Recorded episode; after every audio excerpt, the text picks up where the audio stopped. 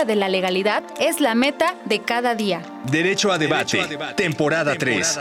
Todos los martes a las 16 horas por el 96.1 de FM. Conduce Diego Guerrero. Te esperamos para continuar en la construcción del Estado de Derecho, porque en la cultura de la legalidad participamos todos. Radio UNAM, Experiencia Sonora. Radio UNAM es un medio que promueve el diálogo, la diversidad y la libertad de expresión en un marco crítico y respetuoso. Los comentarios expresados a lo largo de su programación reflejan la opinión de quien los emite, mas no de la radiodifusora.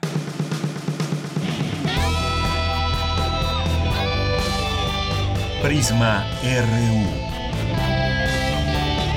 Relatamos al mundo.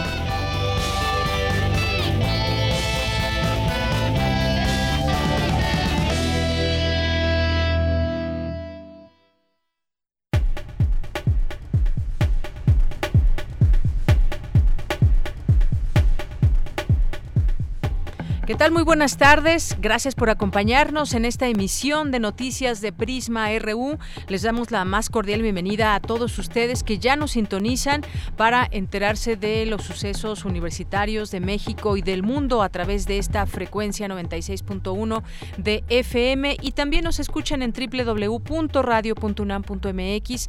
Yo soy Deyanira Morán y a nombre de todo el equipo les saludamos con mucho gusto. Estamos aquí trabajando y tomando las medidas necesarias también que se vendrán en los distintos eh, sitios de trabajo y sobre todo pues atendiendo a las recomendaciones que se hacen desde nuestra casa de estudios también desde las autoridades y vamos a ir también desde este espacio otorgando esa información veraz, oportuna en torno a esta eh, pandemia mundial que es el coronavirus y sobre todo pues lo que estamos haciendo desde México. Así que pues hoy vamos a platicar con ustedes sobre este tema con el doctor Malaquías López Cervantes, que es profesor del Departamento de Salud Pública de la Facultad de Medicina de la UNAM e integrante de la Comisión Científica para atender la emergencia. Algo que pues se ha platicado mucho es saber en qué momento se pasa de una fase a otra y cuáles son las medidas que se toman tanto en una como en otra fase, cuántas fases son en total. Vamos a platicar de esto con él para tener toda esta información clara, eh, completamente... Eh, pues que sea entendible para todos nosotros y que podamos sumarnos también esas acciones individuales que se vuelvan acciones colectivas para tratar de evitar que afecte en lo menos posible esta eh, situación que estamos pasando y que afectará indudablemente pues a la economía y demás, pero cómo aminorar esos impactos tenemos en nuestras manos esa posibilidad. Hablaremos de este tema, hablaremos también con el maestro Luis Ángel Hurtado Razo, que es director de general de Comunicación Política Aplicada y académico de la Facultad de Ciencias Políticas y Sociales de la UNAM, sobre las noticias falsas y las pandemias. ¿Qué estamos viendo por ahí que no debemos hacer caso? Vamos a platicar con él de esta situación. Vamos a platicar también, vamos a hacer un enlace hasta Argentina para eh, conocer también, ellos llevan 63 casos hasta el momento, ya también hay medidas que se han tomado y un poco pues vamos a, a la par con este país, aunque ya en México ya superamos los 80, 80 casos. Y también vamos a platicar ya nuestra segunda hora con la doctora María Emilia Lucio Gómez, que es doctora en psicología por la UNAM. ¿Qué tenemos que hacer? Entonces para lidiar con la ansiedad, con el miedo de la pandemia y cómo evitar caer justamente en ese miedo y en esa pandemia. Una de las cosas pues seguramente es la información, las compras de pánico que ya muchos comienzan a hacer y que están indebidamente hechas dadas las circunstancias que nos van eh, señalando las distintas etapas y que nosotros tenemos que asumir también como ciudadanos. Vamos a hablar de ese tema. Hoy es martes de Poeta Cerrado vamos a tener vía telefónica a Gabriel Gutiérrez, que nos va a presentar el trabajo de hoy de los poetas. Vamos a tener la Gaceta UNAM, vamos a platicar con su director Hugo Huitrón, vamos a tener también a Alejandro Toledo en A la orilla de la tarde. Así que, pues esto es parte de lo que les proponemos el día de hoy, además de nuestra información universitaria, que evidentemente pues irá bajando al cerrarse eh, la UNAM. Eh, pero hay, hay posibilidades y también les estaremos platicando todo lo que se puede hacer también desde casa y las... Eh, pues las sugerencias que les tenemos eh, en este sentido. Así que pues no se pierdan el programa y desde aquí relatamos al mundo. Relatamos al mundo. Relatamos al mundo.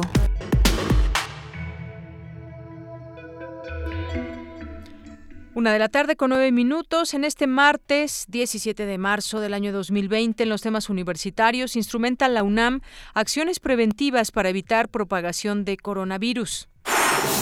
Universitarios utilizan especies acuáticas como biomarcadores de contaminación.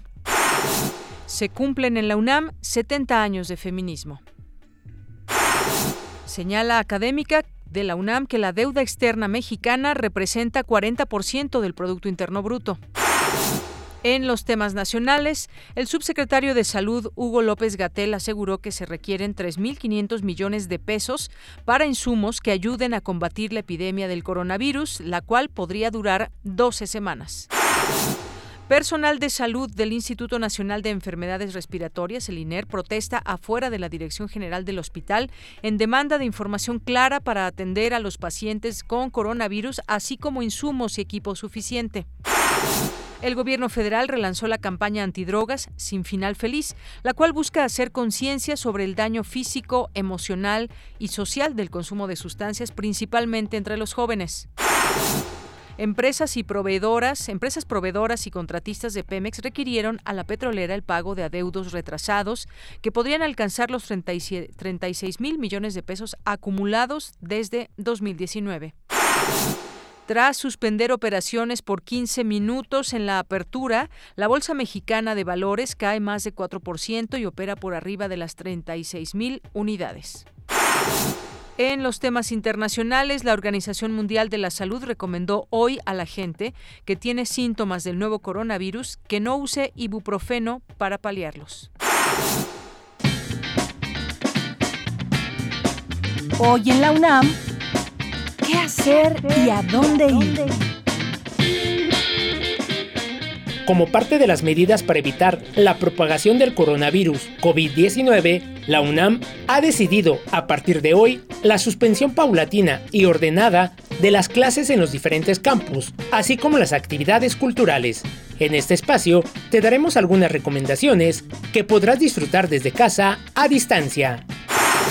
No te puedes perder la programación especial de TV UNAM con lo mejor de la décima edición del Festival Internacional de Cine de la UNAM. Hoy transmitirá el documental David, El regreso a la Tierra, dirigido por la cineasta Anaís Huerta, que retrata la vida de David, un hombre de 34 años que se define como negro, haitiano de nacimiento, francés y judío por adopción, quien sueña con regresar al país de Haití, pero el temor por la discriminación que pueda sufrir es un fantasma que lo atormenta. Sintoniza hoy la señal de TV UNAM por el canal 20.1 de televisión abierta en punto de las 22 horas.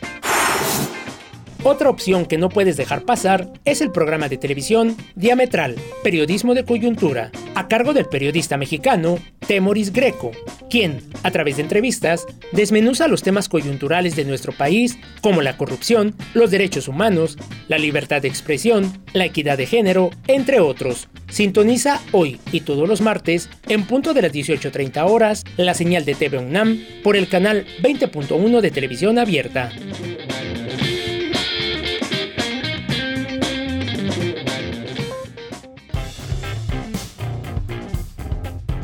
Campus RU.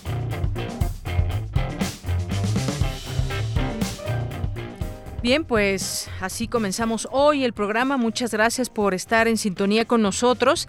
Entramos a nuestros eh, enlaces también para estar. Vamos a tener aquí todos los días, se lo vamos a decir desde una vez, ya lo hemos estado haciendo, eh, pero vamos a estar monitoreando las cifras que hay de casos de coronavirus y la información oficial que surja, por supuesto, de la UNAM y también de la Secretaría de Salud. Esta mañana, autoridades de este sector anunciaron que la pandemia del coronavirus durará por lo menos 12 semanas, como ocurrió en China. Mi compañera Virginia Sánchez nos tiene esta información. Vicky, muy buenas tardes. Adelante con tu reporte. Hola, ¿qué tal? Deyanira, auditorio de Prisma RU, les saludo con mucho gusto. Y bueno, pues sí, desde ayer, durante el informe que, que se, da, se está dando de más a partir de esta situación, eh, Ricardo Cortés, titular de la Dirección General de Promoción de la Salud, informó que bueno, ya se han dado 579 casos que han resultado negativos, 171 casos sospechosos y un registro de 82 casos confirmados en nuestro país.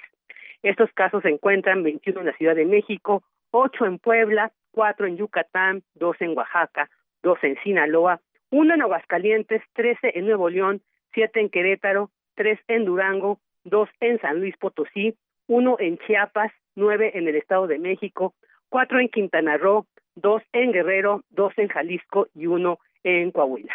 Y bueno, en cuanto al género, se ha registrado que el 57% ha sido en hombres y el 43% en mujeres.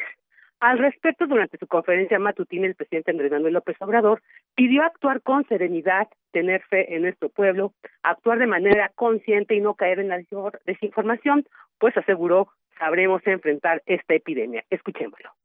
Estamos todavía en la primera etapa y nos estamos preparando para la segunda etapa, pero no podemos adelantar vísperas, debemos actuar con serenidad y no dejarnos manipular, que la gente nos ayude en eso. Tenemos el apoyo de los ciudadanos, que eso es lo más importante, y vamos a enfrentar esta circunstancia especial, esta epidemia. ¿Dónde está nuestra fortaleza? Pues en nuestro pueblo y en su cultura. ¿Qué no han resistido los mexicanos en la historia? Todo, invasiones, inundaciones, terremotos, epidemias, gobiernos corruptos y estamos de pie. Lo mismo ahora, vamos a salir adelante hay que tener fe en nuestro pueblo y actuar de manera consciente, no caer en la desinformación. Y bueno, también por su parte, el subsecretario de Salud, Hugo López Gatel, señaló que se van a conducir técnicamente en este tema, por lo que exhortó a no desviarlo y llevarlo a la esfera política, pues al hacerlo se desvirtúan los fundamentos, razones y bases científicas de los temas que presentan y explican sobre las medidas de precaución, la prevención y el control de la epidemia. Pues dijo de no verlo desde este sentido, no es benéfico para la salud, para la sociedad, perdón.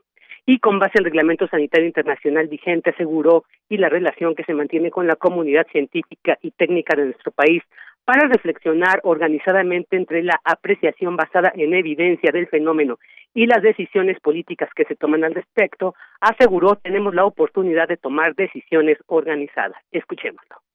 En esos momentos, en particular en, la, en el escenario 2, tardío, el escenario 3, el reto principal, el reto principal, no que el único, pero el principal, es lograr atender a todas las personas que requieran una asistencia médica avanzada, específicamente hospitalización y posiblemente respiración asistida, ventilación mecánica asistida, como se conoce médicamente, y no que se saturen las unidades de salud con el volumen muchísimo mayor que representan el 80% de las infecciones que se van a curar espontáneamente por efecto del sistema inmune.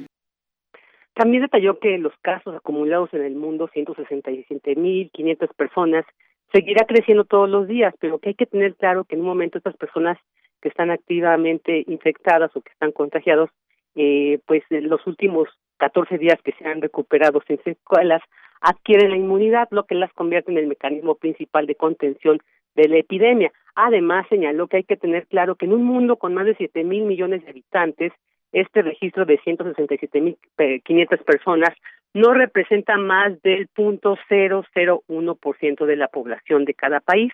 Esto dijo no es por menospreciar la situación, pero sí ponerla en su justa dimensión.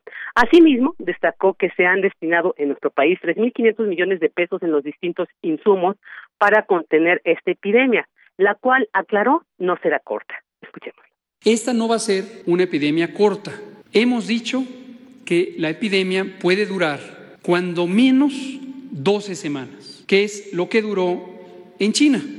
Llegó a un punto máximo, más o menos a la mitad de esas semanas, y luego empezó a descender. No necesariamente por las medidas de contención extremas que se tomaron. Ya vendrán los estudios serológicos, que son los estudios en donde a una muestra representativa de la población se le toma sangre y se analizan los anticuerpos para ver si desarrollaron defensas, desarrollaron inmunidad, y se verá la enorme proporción, el enorme porcentaje de personas que fueron infectadas a pesar de no haber tenido enfermedad. Y bueno, pues esta es la información a nivel federal pero también hay que quiero comentarles que el titular de la agencia Bien. Vicky, ya no te escuchamos bien.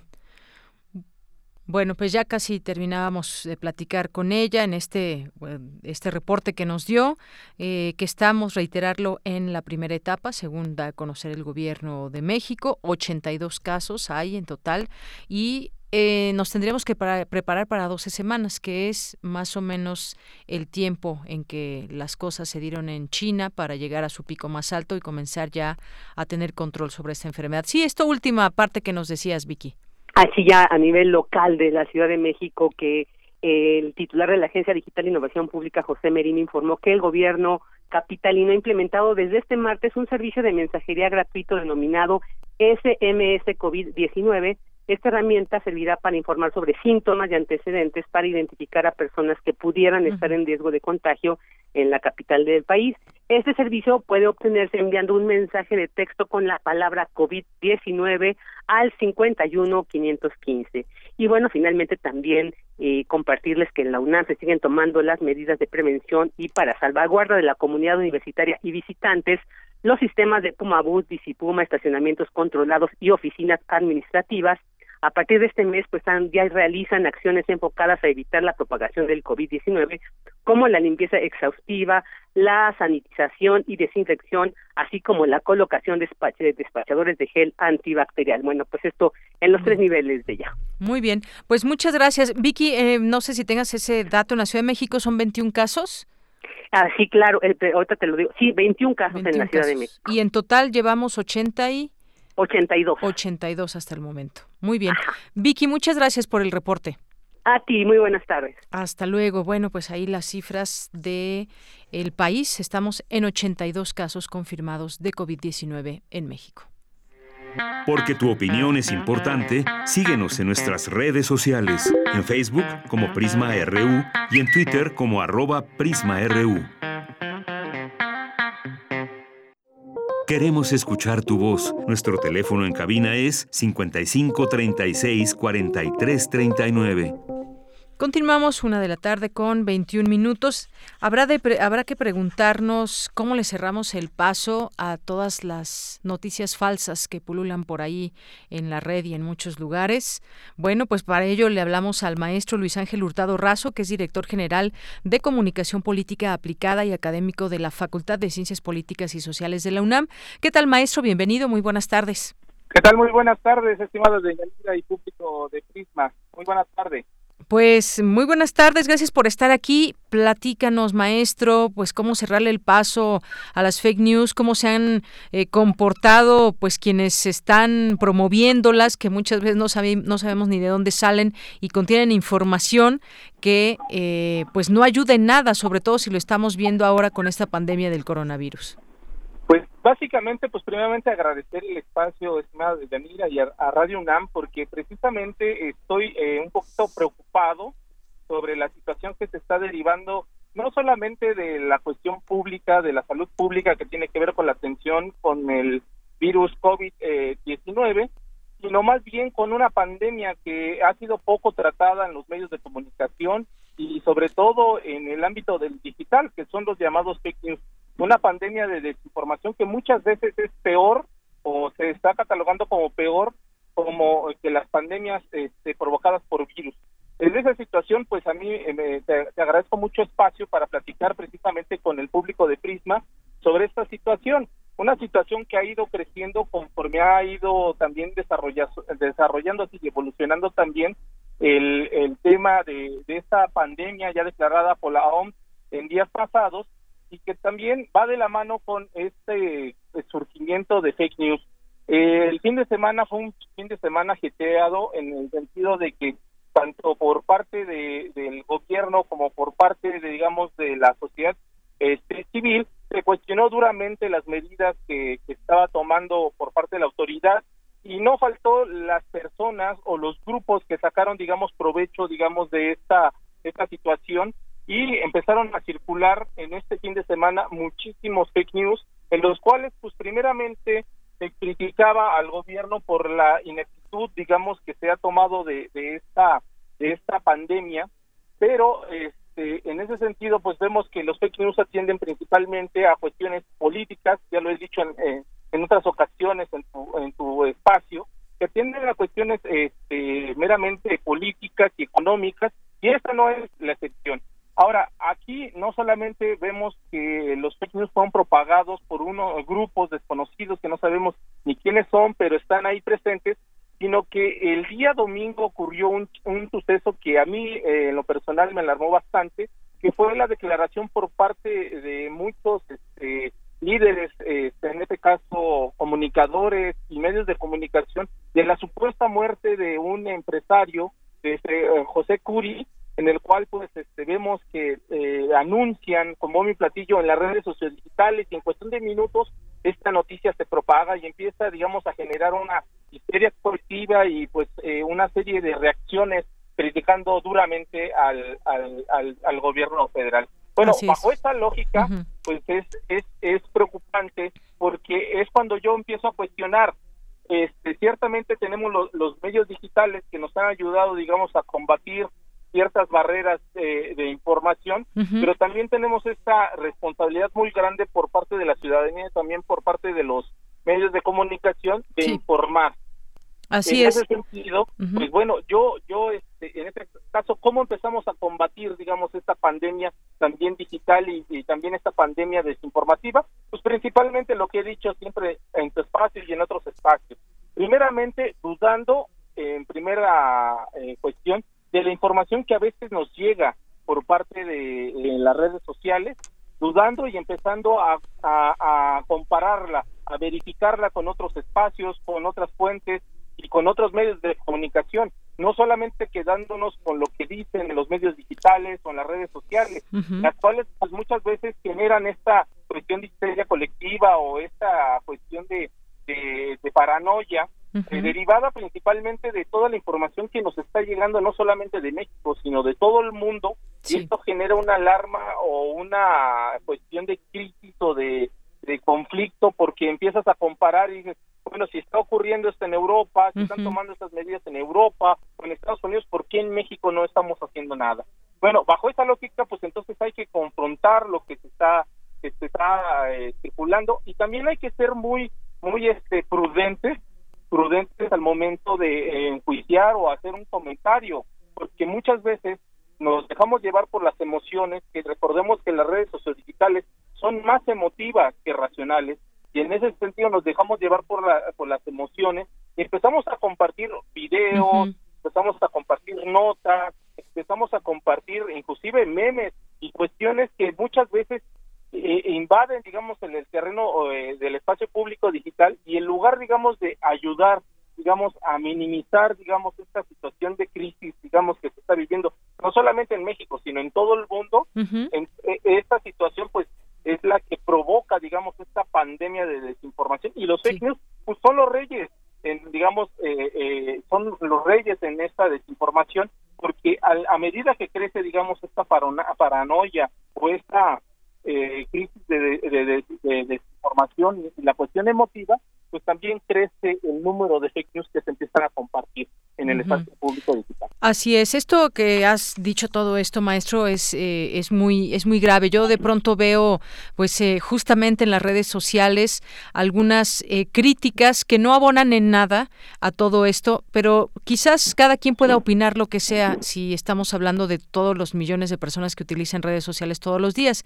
Pero me enfocaría más a medios de comunicación que tienen una responsabilidad muy grande en todo este tema que además estamos padeciendo, porque estamos padeciendo, hay miedo, hay muchas cosas que tenemos que atacar con la información, justamente. Y si nos pasamos en decir, es que yo creo que me ocultan cifras, es que yo creo que hay más muertos, es que yo creo que ya se murieron y no nos dicen, si empezamos con todo esto, no vamos a ir a ningún lado. Y justamente desde este espacio quisimos llamarte y compartir contigo que eso no abona en nada, sino todo lo contrario, perjudica y perjudica a la ciudadanía más que a un, a un político. Las cuestiones políticas que hemos visto de parte de justamente de políticos adversarios al presidente, pues son completamente irresponsables, hay que decirlo.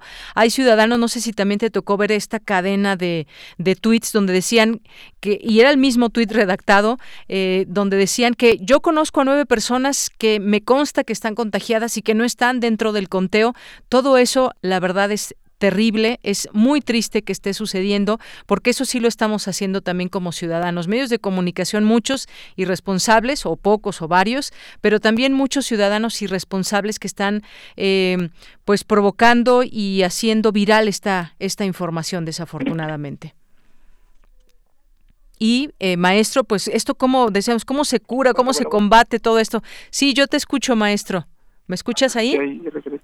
Maestro, bueno, ahorita retomamos la comunicación con él, pero esto no sé si ustedes que si alguien nos está escuchando que tenga acceso a redes sociales, a Facebook, a, a Twitter, se vio de verdad, yo no sé, algo que estamos haciendo tan mal es eso, es eso, promover ese miedo y promover mentiras y hacerlas virales y no tener ni un mínimo de ética ante todo esto. La ética periodística por una parte, pero también la de los ciudadanos, también la de los ciudadanos debemos decir y poner el dedo en el renglón. No hagamos eso, nos perjudicamos entre nosotros mismos, ya de por sí una situación distinta. Bueno, pues un comentario final, maestro, en todo esto. Yo decía esa cadena que hubo de que yo conozco a nueve contagiados, a cinco.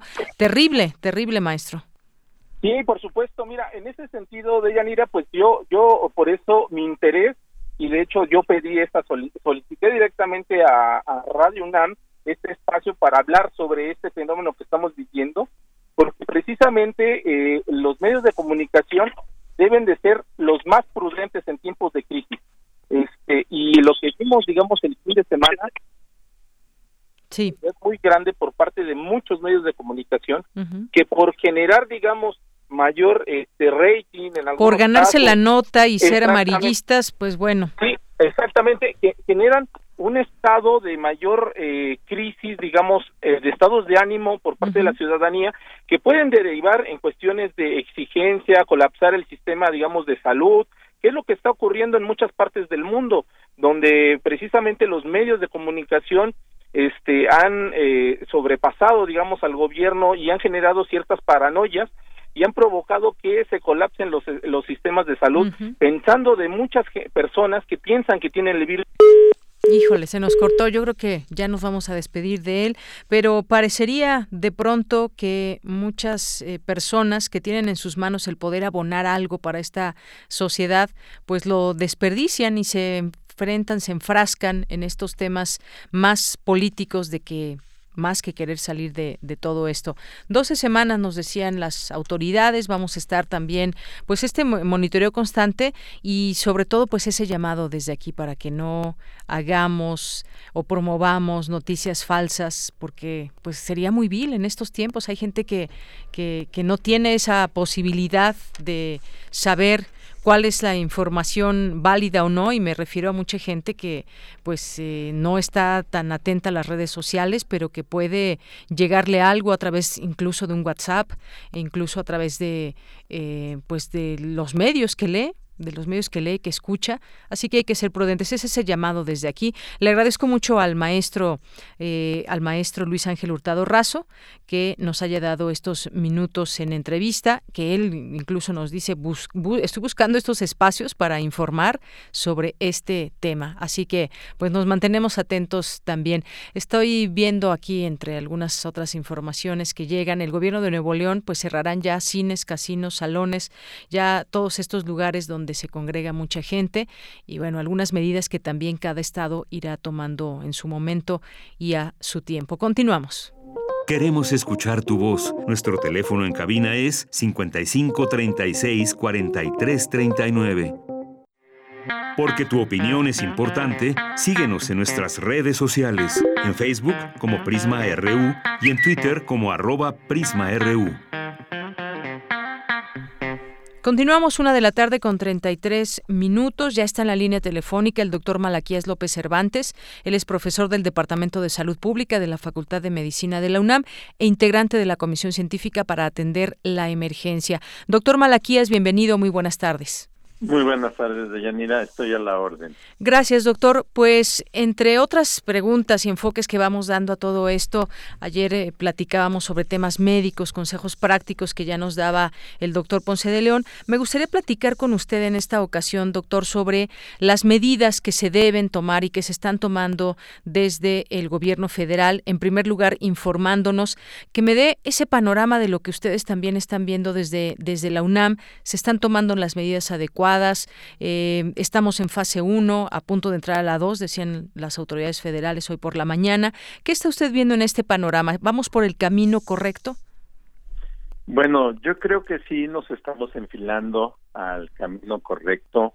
Creo yo que podemos eh, ver que la universidad ha sido, de hecho, el detonador desde la semana pasada de lo que estamos viendo a gran escala a través del país, en otras universidades, en gobiernos estatales, en gobierno federal, y creo que de hecho de pronto hasta parece que nos estamos rezagando, porque nosotros mismos, pues bueno, en la UNAM tenemos un escenario que nos hace un poco diferentes y que nos obliga a tomar algunas precauciones para no terminar provocando daños excesivos. ¿A qué me refiero? Nuestra investigación en la UNAM pues es eh, algo muy complicado, muy extendido y no podríamos nada más decir este pues ya nos vamos a nuestra casa y trabajamos a distancia porque pues eso no se puede. Pero sí eh, hicimos ya eh, lo necesario e incluso se aceleró durante el fin de semana para pues que ya hoy amanezcamos prácticamente sin alumnos en las aulas y ahora tenemos que movernos muy rápido para que no se trate nada más de irse de vacaciones, sino que logremos mantener actividad académica. Así es, eso es muy importante señalarlo. Usted dice, bueno, ah, con las consideraciones que se van teniendo, el conocimiento del comportamiento de una pandemia que además pues ya llegó a México, como bien se dijo desde esta comisión, ya era, eh, inminente esta, esta llegada, ya llegó y ahora se van conociendo poco a poco estos casos. Vamos en México en los 82 casos, no se ha reportado ninguna muerte. Hoy dice, ¿qué le parece en este sentido este tiempo que se da? Que serían 12 semanas en las que nos tendríamos que mantener con todas estas medidas estrictas que se irán dando de manera paulatina para después alcanzar ese pico que, por ejemplo, se alcanzó en China y que ahora pues van ya con el control de esta enfermedad. ¿12 semanas más o menos, doctor? Bueno, es lo que estimamos, pues precisamente en base a la experiencia que ha habido, particularmente en el caso de China, pero puede haber variaciones.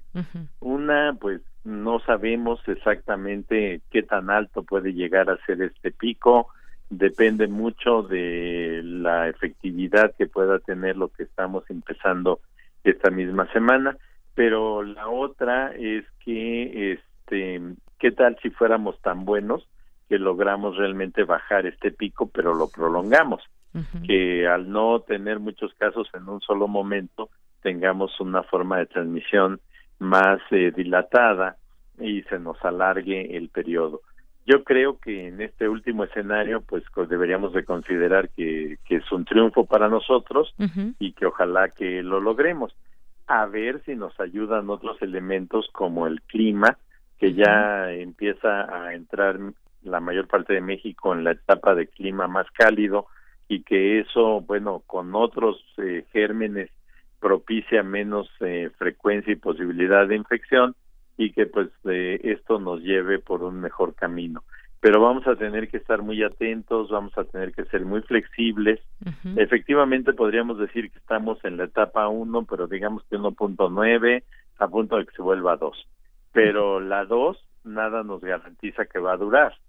Podría ser sumamente breve y que entremos de lleno en la etapa 3 y empiecen a aparecer casos por todas partes y que bueno pues este no tengamos suficiente capacidad de control. Espero que sí sí lo logremos, que tengamos la contribución, el apoyo de, en nuestro caso, en la universidad, de profesores, trabajadores y alumnos, pero en general en el país, pues de la sociedad, que, que logre eh, ayudar y hacer su parte para que todos estemos más protegidos. Doctor, ¿cómo andamos en insumos y equipo suficiente? Hoy hay una protesta fuera de la Dirección General del Hospital eh, del INER. Eh, demandan información clara para atender a los pacientes con coronavirus, así como insumos y equipo suficiente. Bueno, eh, por una parte podríamos decir que no hay gobierno en el mundo que tenga todo lo que podría necesitar, necesitarse en cualquier escenario, pero por otra parte, bueno, pues ya sabemos que nuestra reserva tampoco es tan grande, eh, no no puedo yo eh, decir mucho porque no me consta, pero bueno, ha habido muchas protestas por la dificultad para conseguir algunos insumos, se dijo que ya estaban en marcha las visitaciones que permitirían tener suficiencia, ojalá que sea cierto, y que si llega a presentarse el escenario de personas con formas graves de la enfermedad, pues puedan tener el cuidado necesario. Yo creo que nadie está eh, bien entrenado como para responder a algo que pues no no se ha vivido eh, de la manera en la que lo estamos haciendo hoy en la historia de la humanidad, pero a veces, pues, con ganas de decir algo favorable se vuelve un problema al revés y se vuelve desfavorable. Ahí en el INER dijeron que tienen la, la prueba y entonces la gente cree que puede ir al INER a que le hagan la prueba, ¿no? Y pues eso no lo van a poder hacer, ni por el costo, ni por la cantidad de pruebas, ni por la naturaleza del hospital. Entonces allí la comunicación social es crucial la gente debe entender que además hacerse la prueba y salir negativo no quiere decir nada, porque se pueden infectar mañana y ser positivos pasado mañana. Entonces, creo que más bien necesitamos que la gente entienda que lo importante es protegerse y evitar eh, los contagios lo más que se pueda. Así es. Y por último, doctor, ¿se está propagando esto a la velocidad, digamos, eh, a qué velocidad, a la contemplada, lo que se pudo estar investigando en estos días? ¿Cómo, cómo ve usted esta propagación? Bueno, está, sabemos muy poco porque toda la información está concentrada dentro de oficinas del gobierno federal. No hay una apertura suficiente como para que podamos estar también nosotros eh, revisando los datos lo poco que, que vemos que es lo que se presenta públicamente, pues de pronto puede generar una imagen no muy tranquilizadora, porque han venido creciendo muy rápido el número de casos en los últimos días y si bien todavía eh, no llegamos ni a 100, pues el ascenso fue mm, inesperado y un poco este pues sorpresivo con respecto a lo que habíamos tenido en días previos, pero precisamente así son las epidemias. Vienen muy bajitos los números, muy muy cercanos a cero incluso, y de repente se disparan. Entonces ahorita estamos teniendo un aumento importante que se explica por la cantidad de personas que está llegando por todas partes de lugares donde ya se reconoce la, la infección y pues desafortunadamente esto se podría traducir en una etapa 2 demasiado breve y llegar muy rápido hasta la etapa 3. Bien, que la, la, etapa, estaríamos a punto de llegar a la etapa 2, donde ya el contagio es, digamos, al interior del país, ¿no? Así es, nosotros sospechamos que ya puede haber contagio. y la autoridad federal ha sido, eh, digamos que tranquilizadora, diciendo no hay evidencia de ese contagio, se están utilizando diversos canales, pero eh, bueno, pues si en los países europeos, que son igual o mejor de buenos que nosotros para detectar la presencia de una enfermedad, se les pasó y llegaron de pronto a la etapa de diseminación amplia de manera sorprendente, pues deberíamos de pensar que qué tal si nos sucede también aquí. Claro. ¿Y la etapa 3 en qué consiste, doctor? En que empiecen a aparecer casos ya por centenas o por miles y que la diseminación se vuelva muy extensa hacia el interior de las comunidades. Como España y como Italia que están en esa situación. Sí, como ya llegaron a tener el caso en España y sobre todo en Italia. Bien, doctor, pues le agradezco mucho estos valiosos minutos porque eh, ustedes nos están dando esta información que nos da pauta para comprender lo que está en este escenario y eventualmente pues estaremos platicando con usted, si usted nos los permite. Pues nosotros estamos en la mejor disposición, todos los integrantes de esta comisión que creó el rector, y para nosotros pues más que un este, esfuerzo es un privilegio poder estar en contacto con ustedes. Y para nosotros también. Doctor, muchísimas gracias. Hasta luego. Hasta luego, muy buenas tardes y gracias al doctor Malaquías López Cervantes, profesor del Departamento de Salud Pública de la Facultad de Medicina de la UNAM e integrante de la Comisión Científica para atender la emergencia y que pues es una voz completamente autorizada para hablarnos de este tema. Nos dice hasta el momento sí considera él que vamos por el buen camino ante las medidas que se están tomando de parte del gobierno federal y evidentemente también de los distintos gobiernos estatales que se están pues sumando apresuradamente a las distintas medidas que se deben de tomar ante esta etapa que estamos a punto de pasar a la fase 2. Continuamos. Porque tu opinión es importante, síguenos en nuestras redes sociales, en Facebook como Prisma RU y en Twitter como arroba PrismaRU. Prisma RU. Relatamos al mundo. Continuamos una de la tarde con 45 minutos. ¿Cómo se vive en otros lugares del mundo el coronavirus? Ya ayer platicábamos con un, eh, un ciudadano español, con un ciudadano italiano. Hoy nos vamos a enlazar hasta Buenos Aires, Argentina. Allá se encuentra eh, Jorge Valdés, quien es un mexicano que radica allá en Buenos Aires. ¿Cómo estás, Jorge? Bienvenido, muy buenas tardes. ¿Qué tal, doña Elvira? Pues muchas gracias por comunicarte y por preguntar pues yo creo que como el mundo entero, ¿no? Este, con mucha, con mucho miedo, este, buscando información y pues viendo cómo avanza de una forma en otras partes esta enfermedad y bueno, esperando que los antídotos de los gobiernos que se están implementando puedan llegar a funcionar. Así es. Nosotros aquí en México llegamos hoy la última el último conteo a 82 casos. ¿Cuántos tienen allá en Argentina? Mira, eh, el corte que se ha hecho hasta hace una hora son 65 el total de afectados. Te puedo decir que la provincia de Buenos Aires tiene 13, 13 casos, Buenos Aires tiene 30 casos, siendo los dos territorios con mayor número de casos, pero la provincia de Chaco está ahora en velo porque de los nueve casos que tiene, uno parece ser el autóctono. Parece ser que por primera vez en Argentina, después de que arrancó esto el 3 de marzo, sí hoy por primera vez se puede estar registrando el primer caso autóctono dentro de territorio argentino y pues bueno, eso cambia toda la, perspectiva de cómo se viene trabajando, aún no se confirma.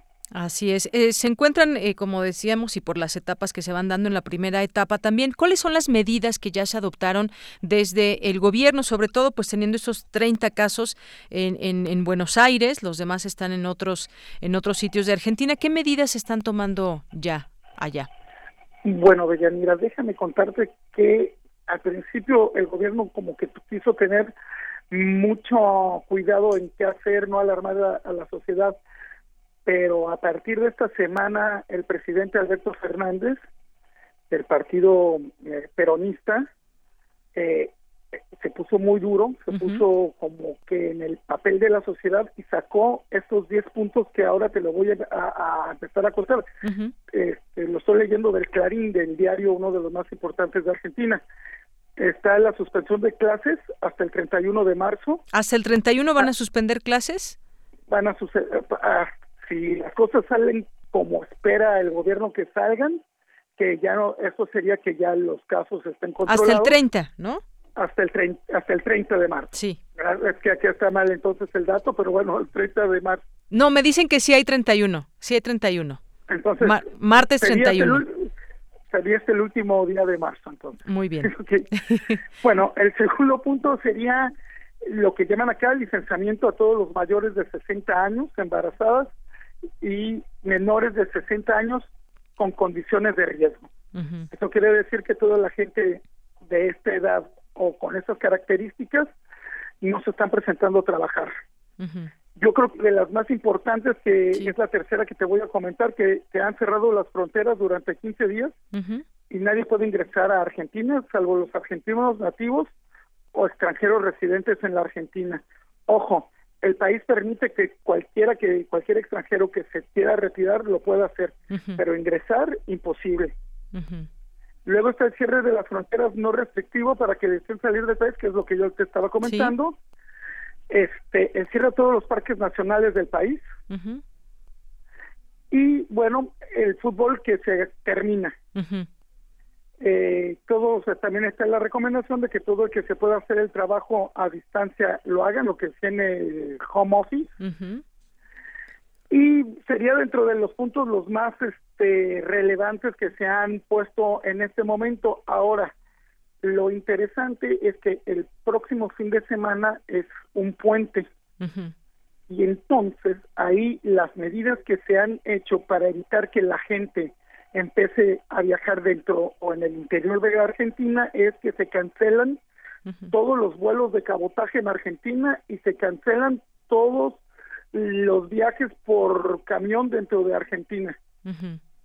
Esto con la idea de que, bueno, si hay casos autóctonos, no se pueda esparcir o viralizar la enfermedad dentro del territorio argentino, que pues fue una de las cosas que pues se rumora o se dice que fue lo que le pasó a Italia, que el periodo vacacional no tomaron eh, las precauciones debidas y bueno, la situación es tal como ahora la conocemos. Así es. Bueno, pues sí son medidas fuertes que se irán eventualmente tomando, yo me imagino, en los distintos lugares donde aún no se llega a ciertas etapas y también, eh, lo, por ejemplo, eh, restaurantes, algunos otros sitios, cines, ya ya han sido cerrados en Buenos Aires o aún no. Qué bueno que me haces esa pregunta. Los cines, el teatro están cerrados porque la decisión era de, por ejemplo, en teatros de mil personas, restringirlos a 150. Entonces, eh, pues no lo vieron conveniente la gente de los teatros, ¿para qué arriesgar? Y se cerró. Los centros comerciales también están restringidos a cierto volumen de gente, que pues también para vaciarlo. En los restaurantes, pues de a poco ha sido que la gente ha dejado de ir. Lo gracioso en toda esta historia es que quienes están más mm, entrando a este tipo de lugares son extranjeros, entonces pues entenderás la paranoia que genera claro. Mm, eh, en, en, la sociedad. Este, pero pues así es la situación. Ahora, lo que sí es importante y que se está manejando es que se sabe que, bueno, esto ya lo puso el gobierno, pero este trabajo es de la sociedad. y entonces la gente que está tomando este periodo vacacional en suma con la cuarentena y que piensa ir de, vacaciones, por así decirlo, pues está siendo altamente criticada por la sociedad. De hecho, uno de los lugares turísticos más importantes, que es Mar del Plata, está avisado que está prohibida la entrada a las playas y a los centros nocturnos, que ese es otro de los escenarios que también se cerró en Buenos Aires y que fue el primero, cerrar los centros nocturnos. Entonces, lo que está haciendo el gobierno es no restringir de de golpe una cuarentena masiva, pero lo que sí está haciendo es empezar a cerrar los lugares de concentración, pues para que uno al final de cuentas no tenga la posibilidad más que de quedarse en casa. Así es. Bueno, Jorge, pues muchas gracias por compartirnos lo que está sucediendo allá en Argentina. Pues echaremos abajo los planes de visitarte por lo pronto a Argentina. ¿No? Y también pues los planes de visitarlos de ustedes también, que ese es otro de la gente que está afuera, pues entenderás que sí genera cierta, y perdón, eso ya es a título personal, genera cierta claustrofobia, pero pues bueno, uno pasa por varias, varias este, etapas y pues lo más importante es pues que uno haga su parte, ¿no? Claro que sí. Entonces cerradas las fronteras y me imagino pues todas las personas que tenían planeado eh, ir a Argentina de visita, de vacaciones, pues tendrán que echar abajo todos esos planes. Jorge, muchísimas gracias. Te mandamos un abrazo desde aquí y, pues ahí eventualmente platicaremos contigo en otro momento. Bueno, muchas gracias y saludos a todos y a cuidarse que no queda de otra. Exactamente. Gracias, Jorge. Hasta luego, muchas Hasta luego. Muy buenas tardes, Jorge Valdés. Un enlace desde Buenos Aires, Argentina. Continuamos. Relatamos al mundo. Relatamos al mundo.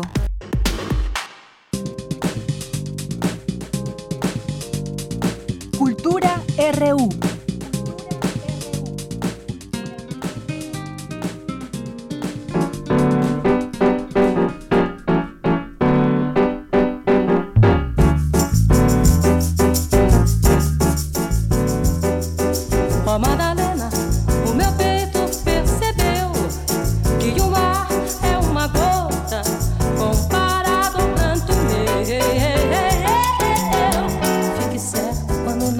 Que contagiarse del buen humor y del baile, dice aquí Rodrigo. ¿Cómo estás, Tamara? Muy buenas tardes. Deyanira, muy buenas tardes a ti y a todo el auditorio de Prisma RU. Es un gusto saludarlos en este martes 17 de marzo del 2020. Así es, estamos escuchando Madalena a cargo de Elis Regina, una de las mayores voces de la música brasileña, quien nació un día como hoy, pero de 1945, en Porto Alegre, Río Grande del Sur, Brasil. Vamos a escuchar un fragmento más de Madalena. O meu peito percebeu que o mar é uma gota comparado ao pranto. Eu certa quando o nosso amor desperta, logo o sol se desespera Y bueno, de Yanira, amigos eh, que escuchan esta transmisión, pues entrando a la información de esta tarde, como ya lo mencionó al inicio nuestro compañero Daniel Olivares, la UNAM, a través de la Coordinación de Difusión Cultural, informó que ante la emergencia por la pandemia de COVID-19, pues se tomarán medidas preventivas. Poco a poco, las instancias de la máxima casa de estudios han informado que seguirán las recomendaciones de las autoridades de salud y también universitarias. La Dirección General de Actividades Cinematográficas de la Filmoteca de la UNAM informa que las funciones en las salas de cine Julio Bracho, José Revueltas y Carlos Monsiváis del Centro Cultural Universitario, así como en el cinematógrafo del Chopo, estarán suspendidas a partir de hoy, martes 17 de marzo y hasta nuevo aviso. Por su parte, Casa del Lago de la UNAM informó que las inscripciones de cursos y talleres para el periodo abril junio 2020 se posponen hasta nuevo aviso. También más adelante, pues eh, avisarán oportunamente de las nuevas fechas para inscribirse a las actividades que periódicamente se llevan a cabo en este recinto ubicado en el bosque de Chapultepec.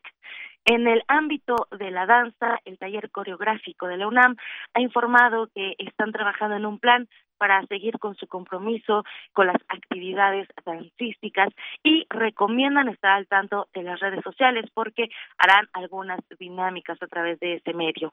Y bueno, también uno de los museos que ya ha dado aviso de las medidas de prevención que llevarán a cabo es eh, y que bueno, suspenderá espacio de actividades a partir de mañana es el Museo Universum.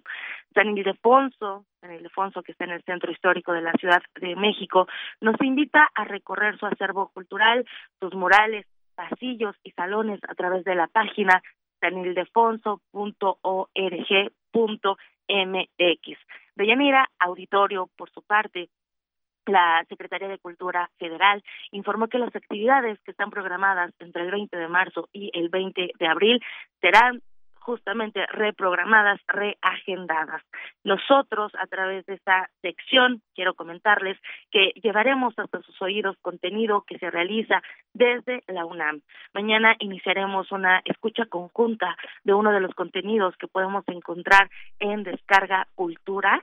Eh, he seleccionado El Donador de Almas de Amado Nervo, eh, poeta, ensayista y narrador, quien nos muestra eh, un lado bastante interesante de su producción eh, narrativa. No olvidemos que Nervo es uno de los escritores a quien se le conoce fundamentalmente por su poesía, pero en El Donador de Almas conoceremos otro lado de su legado en las letras. De Yanira, así que hacemos una atenta invitación a los radioescuchas a que sigan en sintonía de Prisma RU. Poco a poco iremos también compartiendo pues eh, parte de del acervo que tenemos cultural y artístico a través de la UNAM. De Yanira, seguimos contigo. Te regreso a los micrófonos Adolfo Prieto 133 allá a Radio UNAM. Muchísimas gracias, Tamara, y te estaremos escuchando en este espacio. Gracias. Buenas tardes. Gracias, muy buena tarde. meu triste. É, é Madalena, o meu peito percebeu que o mar é uma gota comparado ao pranto meu. Eu fiz certa quando o nosso amor desperta, logo o sol se desespera.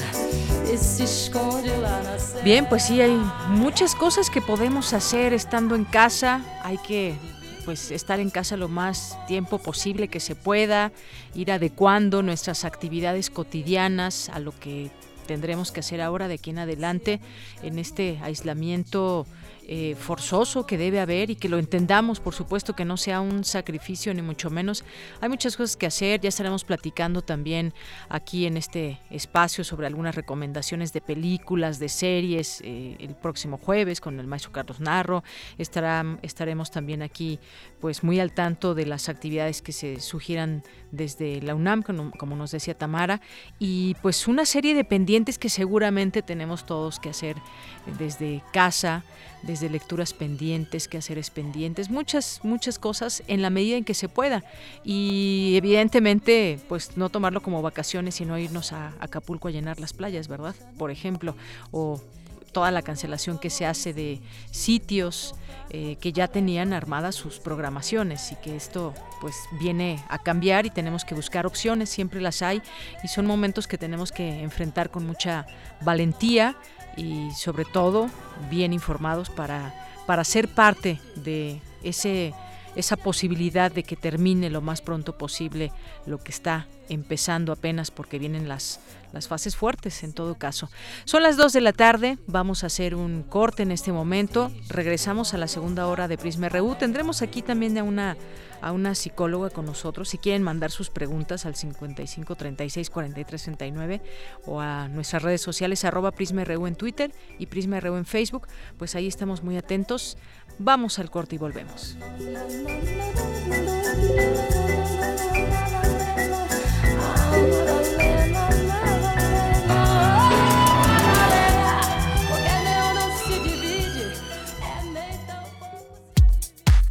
Prisma RU. Relatamos al mundo.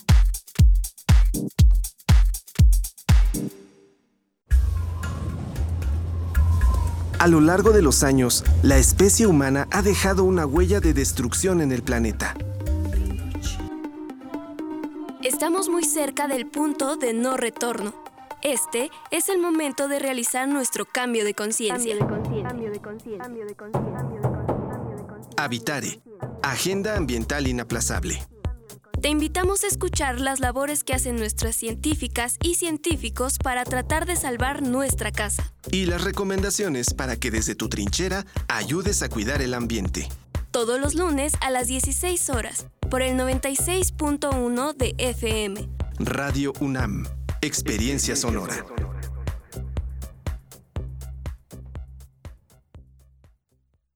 Esto no puede ser así. O se es o no se es. ¿En serio quieres meter a Shakespeare en esto? Es que no tiene sentido. Hasta su nombre lo dice. No tiene nada que ver con eso. Ya te dije que si no tiene queso, no es quesadilla. Oiga, no me digo si su quesadilla va a ser con queso o sin queso. Es de ley defender la quesadilla sin queso hasta con los dientes. Así como conocer la nueva ley de participación ciudadana. Ejercer tus derechos es de ley. Conoce más en www.iscm.mx. Instituto Electoral Ciudad de México. Con participación todo funciona. Aunque la mayoría de los casos de coronavirus COVID-19 no son graves, hay que protegerse. COVID se transmite al toser, estornudar o al tener contacto directo con una persona enferma u objetos contaminados. Lávate las manos con agua y jabón o usa gel antibacterial. Evita tocarte la cara, estornuda y tose en la parte interna del codo. Y recuerda, no difundas información falsa. Si te cuidas tú, nos cuidamos todos. Gobierno de México. La sociedad mexicana tiene su modo de vida. En ella surgen problemáticas que esperan ser vistas y analizadas por las mismas personas que la conforman. Socialicemos las perspectivas y propongamos soluciones. Radio UNAM y la Escuela Nacional de Trabajo Social te ofrecen un espacio para el diálogo en Vida Cotidiana, Sociedad en Movimiento, con Ángeles Casillas, todos los viernes a las 16 horas por el 96.1 de FM. Al observar nuestras prácticas, comprenderemos el entorno. Radio UNAM, Experiencia Sonora.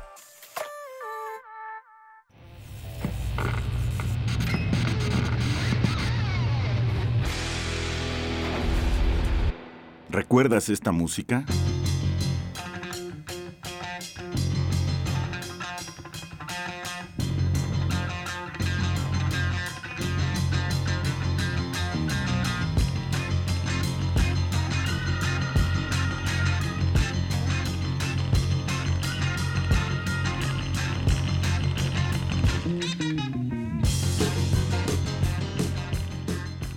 Harem Skarem. Focus, 1974.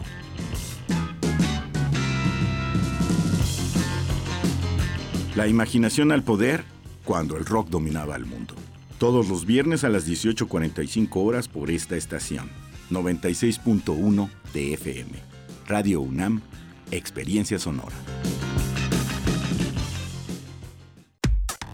Relatamos al mundo. Relatamos al mundo. Mañana en la UNAM, ¿qué hacer y a dónde ir? La Filmoteca de la UNAM te invita a visitar su sitio web, donde podrás encontrar diversas opciones de consulta, como su archivo vivo, que trata de una muestra de imágenes con la memoria audiovisual de nuestro país, a partir de fragmentos fílmicos y de video, rescatados y preservados por la Filmoteca de la UNAM, podrás acercarte a momentos de la vida nacional reflejados en la arquitectura, moda, cultura y representación de una parte de nuestra realidad histórica. Visita el sitio www.filmoteca.unam.mx. La revista de la universidad también la encuentras de manera digital. Es una de las publicaciones más antiguas de la UNAM que tiene como objetivo ofrecer materiales literarios y gráficos con temas de relevancia académica, intelectual y artística, así como incursionar en las nuevas tecnologías a través de la Internet y las redes sociales, poniendo a disposición de todo el mundo las ediciones completas en formato digital. Este mes, la revista de la universidad aborda el tema del fascismo. Ingresa al sitio oficial www.revistadelauniversidad.mx. Otra opción a la que puedes acceder desde casa es el sitio Toda la UNAM en línea, donde podrás encontrar material de docencia, cultura, ciencia e investigación en formato digital.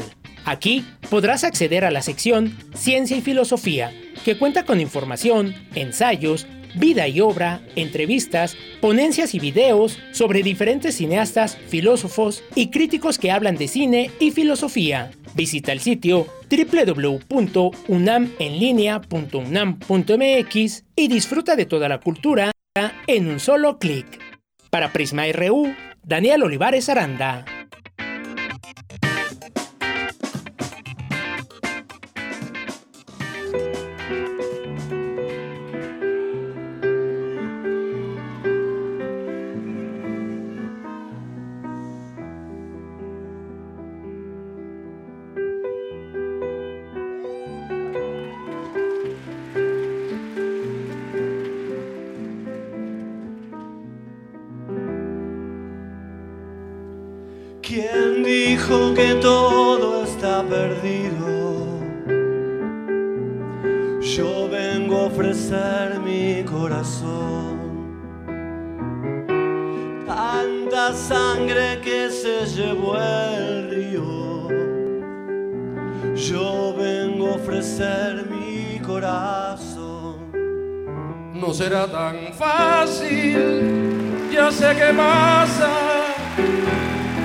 Será tan simple como pensaba, como abrir el pecho y sacar el alma,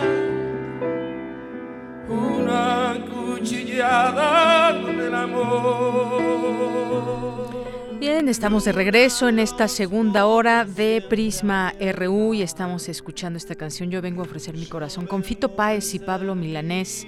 Que bueno, cae bien escuchar música también y desde aquí también nosotros les, les ofrecemos el corazón y la mejor información para que pues no estemos con todo este tema de las de las fake news ni mucho menos en estos momentos tan importantes. Así que pues escuchemos un poco más de esta canción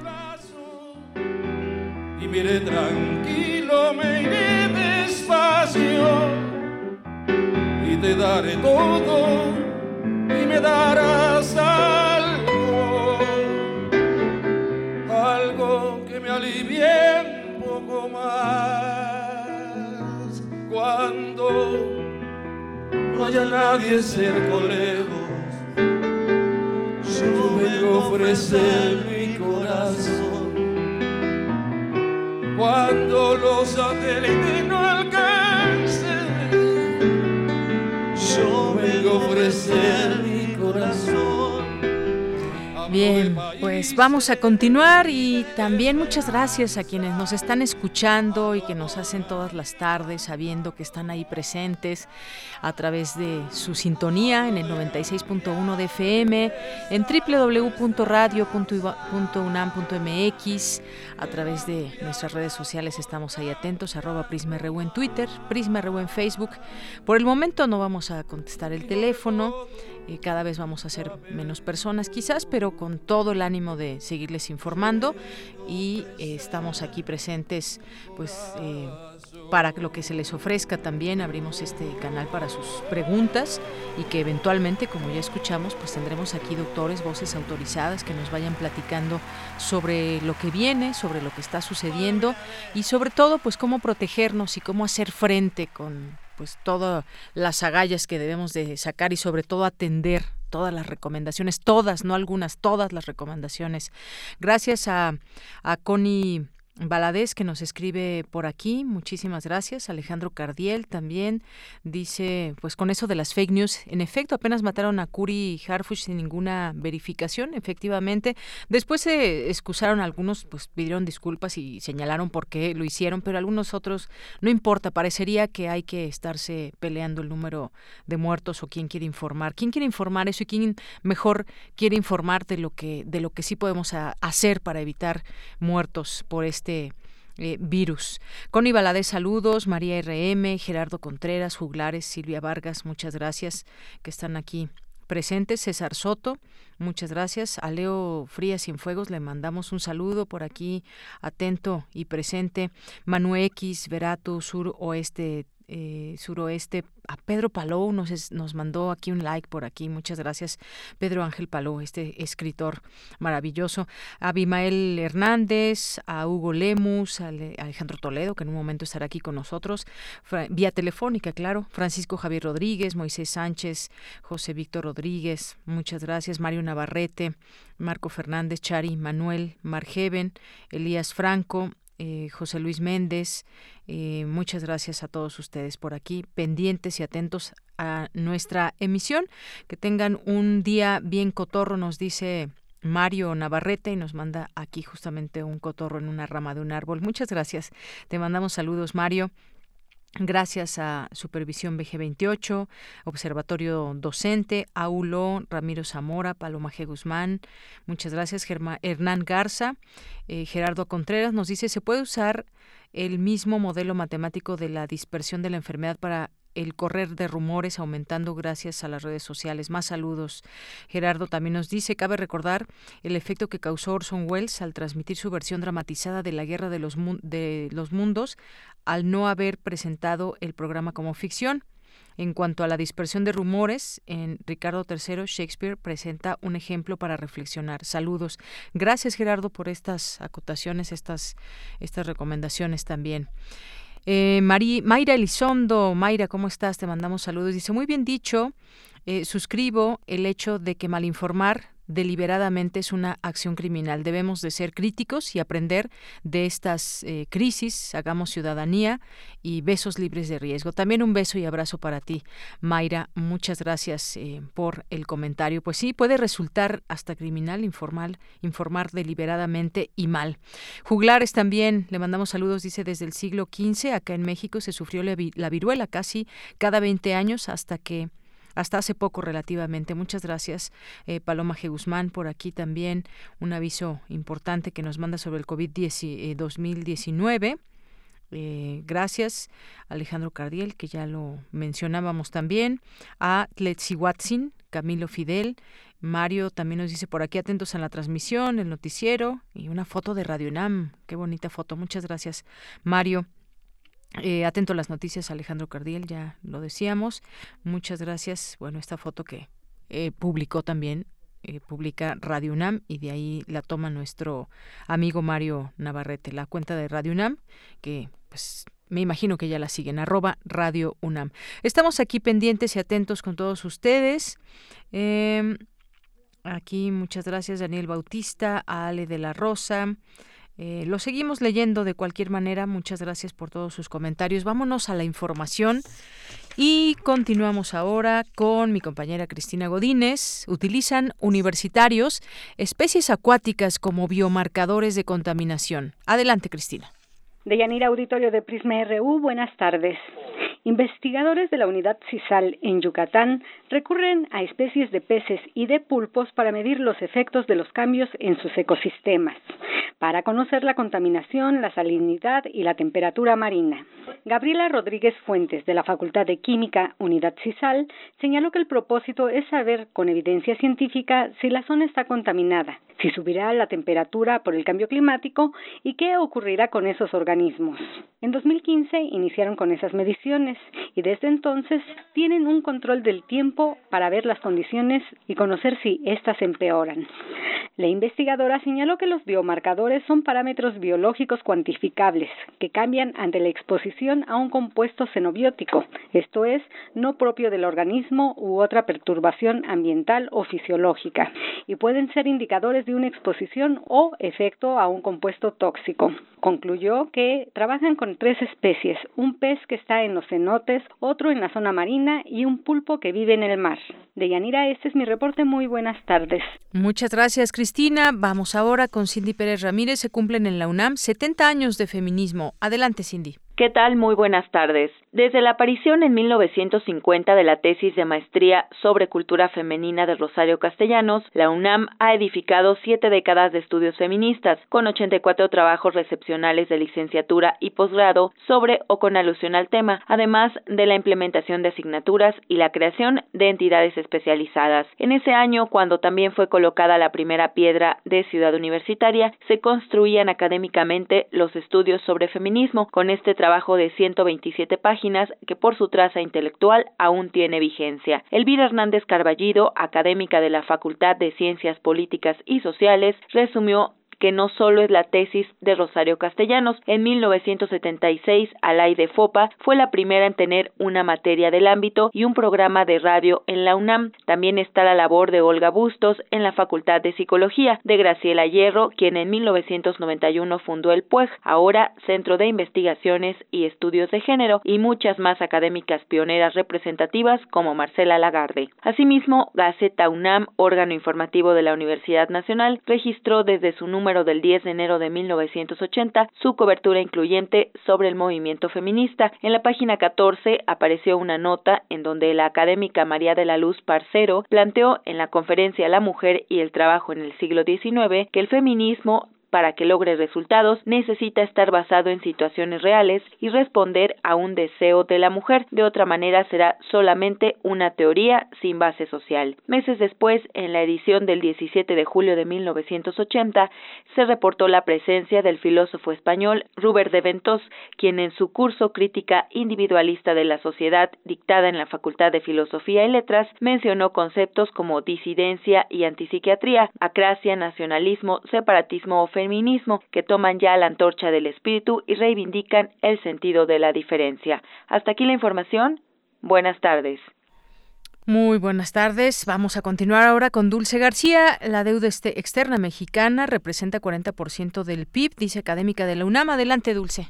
Deyanira, muy buenas tardes a ti el auditorio de Prisma RU. La constante desregulación financiera y comercial, así como las políticas económicas actuales, generan mayor inestabilidad en nuestro país, a tal grado que el endeudamiento bruto externo de México asciende a 456.251 millones de dólares, lo que representa 40% del Producto Interno Bruto y aumenta en relación directa con cada devaluación. Así lo afirmó Claudia Maya del Centro de Investigaciones sobre América del Norte de la UNAM. Además, según señala señala la académica, la reducción del gasto público produce mayor endeudamiento en las familias y en los propios gobiernos, y la incertidumbre en los mercados se acentúa si el endeudamiento es en la moneda extranjera, para empresas y también para el gobierno. México está muy endeudado, 20 centavos de cada peso que exporta provienen de exportación de petróleo, entonces con la caída de los precios del petróleo pierde ingresos para poder hacer frente a su deuda externa.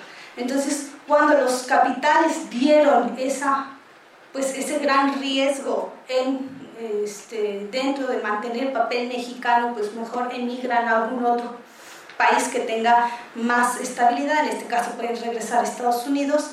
Eso fue lo que causó eh, la devaluación del, del peso mexicano, ¿no? la salida abrupta de capitales que no tuvieron la confianza suficiente en la tenencia de deuda mexicana y simplemente la pasan a otro, a otro instrumento, entonces salen Claudia Maya añade que a lo anterior se aúna el hecho de que 20 centavos de cada peso que exportamos proviene del petróleo y que con la caída de los precios del hidrocarburo se pierden ingresos. Durante la mesa Financiarización y Desigualdad, la región norteamericana en la dinámica postcrisis, la universitaria indicó que cuando se presentan riesgos en la bolsa de valores, los capitales emigran a otros países con mayor estabilidad, deshaciéndose de los valores mexicanos, y eso ha causado la reciente devaluación de nuestro peso. Explicó que lo ocurrido durante la semana pasada no es casualidad. La tendencia a la baja en los mercados globales, una de las peores jornadas desde el crack de 1987 para la economía mundial, es resultado de la acumulación de eventos, actividades especulativas y estrategias de grandes conglomerados financieros y de políticas económicas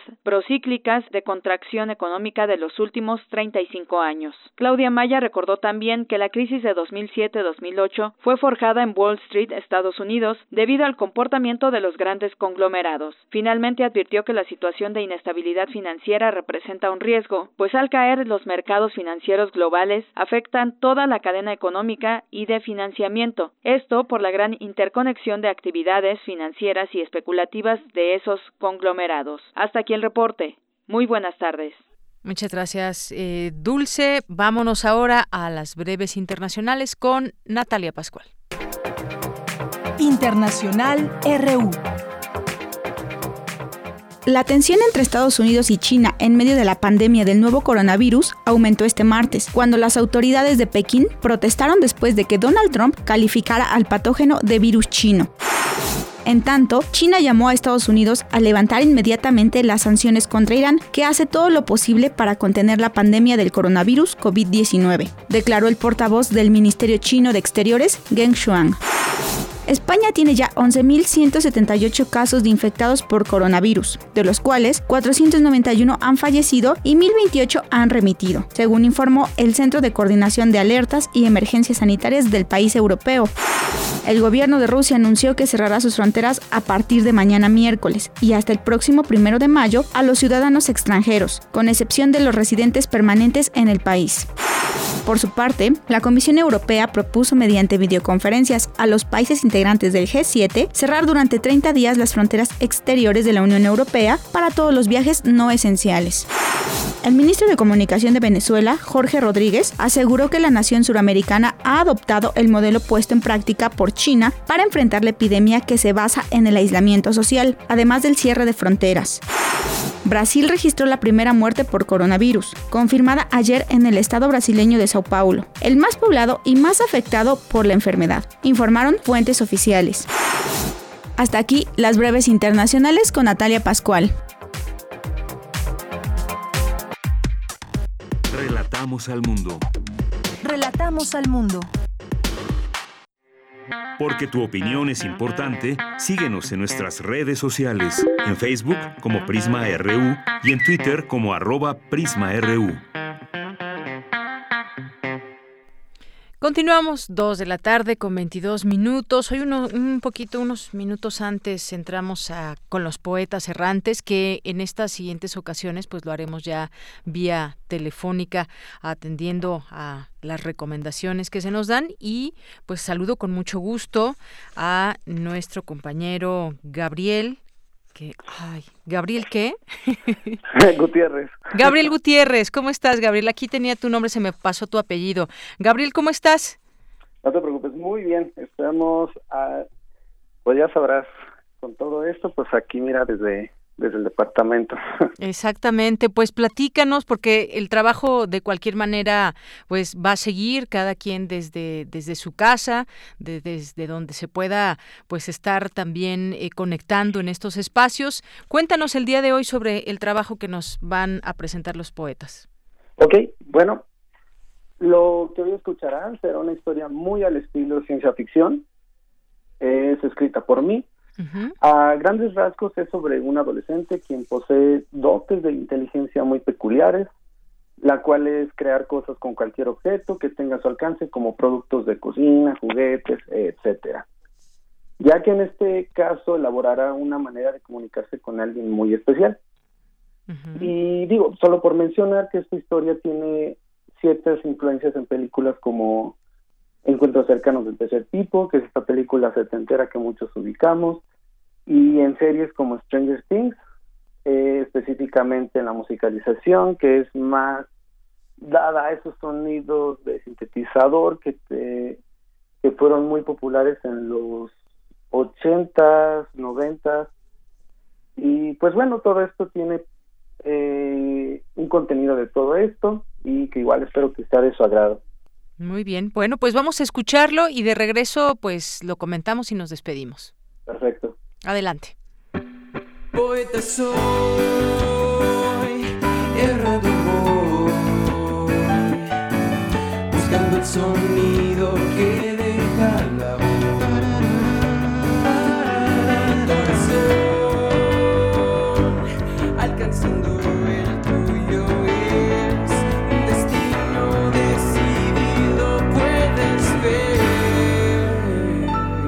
Poetas errantes. ¿Me escuchan?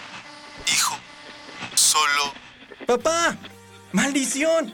Se supone que debió durar más. Espera. Cariño, déjalo, no te preocupes. Pronto nos van a enviar los audios con los mensajes de tu padre. ¿Y esperar otros ocho años? Debería de haber alguna otra forma de tener contacto. ¿Pero cómo? La Agencia Espacial Europea acaba de mandar un comunicado mundial informando que estamos en riesgo de un posible choque con un meteorito.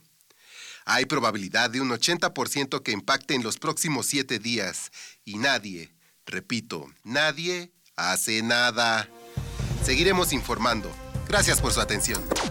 ¿Papá sabrá de esto? No lo sé. ¿Recuerda que no podemos llamar a donde trabaja? Entonces, ¿qué vamos a hacer? Bueno, ahí lo tienen. Vivimos en el año 2080. Mi padre vive en el espacio. Se fue cuando yo tenía cuatro años. Me gusta experimentar con las herramientas que mi padre tiene en su taller, pero siempre fracaso. Como ya saben, al parecer caerá un meteorito. Me preocupa que mi padre no sepa de la situación. Aún así, terminaré de hacer lo que comencé recientemente. Hijo, ya está la cena. ¿Qué haces? ¿No es esta tu guitarra? Así es. Estoy haciendo un transmisor para mandar mensajes por medio de sonidos. Y tuve que usar muchos materiales de mi padre y... ¡Mi tostadora! Con esta ya van cuatro que destruyes. Uy. ¿Sabes qué? Solo vayamos a cenar. Lo siento, mamá, pero no iré. En serio quiero terminarlo. Y sé que sí va a servir. Solo me quedan dos días. Es el tiempo suficiente que necesito. Ok, son las 12. Manos a la obra, James. Vamos al punto de reunión. ¡Claro! Iré detrás de ti. Bueno, estamos listos. ¿Qué se supone que haremos ahora? Desde que era pequeño, mi padre me tocaba una melodía cada vez que se iba. Lo hacía para que nunca me olvidara de él. Así que trataré de mandar nuestra señal por medio de esta melodía. Aquí voy.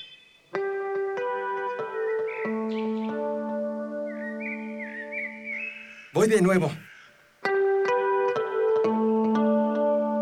Por favor, contesta. Maldición. Vamos. Tú y yo sabemos que no será posible.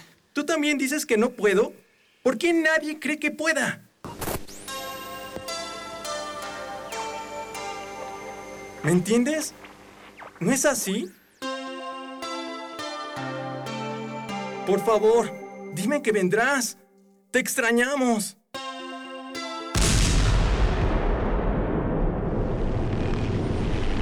Padre, ¿me captas? Padre, por favor, dime que estás ahí. Por favor, contesta, maldita sea. Hiciste lo que pudiste, amigo. Lo siento mucho. Vayamos a casa. Al llegar a casa, vi a los compañeros de mi padre. Ellos estaban ahí para confirmarnos que el meteorito había chocado con la nave en la que estaba. Enseñarás a soñar, pero no soñarán tu sueño. Enseñarás a vivir, pero no vivirán tu vida.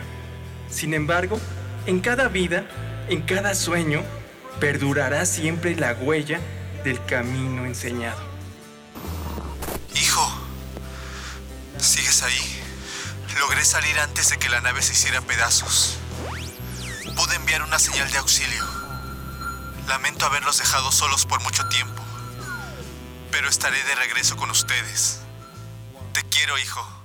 Lo que acabamos de escuchar es el proyecto radiofónico de los estudiantes que realizan el servicio social en Radio UNAM, unidos solo por el amor a la poesía y al sonido. Radio UNAM, experiencia sonora.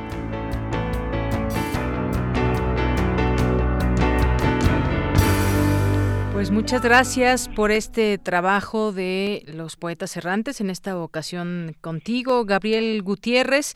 Y no se olviden de comentarlo en sus redes sociales, que ya tienen ahí su Facebook, Poetas Errantes. Ahí les pueden dejar comentarios y compartir con ellos muchas cosas. ¿Qué nos dices antes de despedirnos, Gabriel? Pues más que nada es agradecer a todos aquellos que me apoyaron en la elaboración de la historia y por su gran profesionalismo. Y bueno, antes de despedirnos, me gustaría dar un mensaje por parte de los poetas errantes hacia todos quienes nos escuchan. En estos momentos difíciles por los que estamos pasando, recuerden que hay que tomar mucha precaución. No hay que llegar al pánico. Hay que mantenernos seguros y tranquilos cada quien en sus casas. Manténganse informados y recuerden en no creer en falsas noticias. Poetas Errantes seguirá trabajando y creando mucho material. De antemano les deseamos mucha salud y sanación a todos ustedes.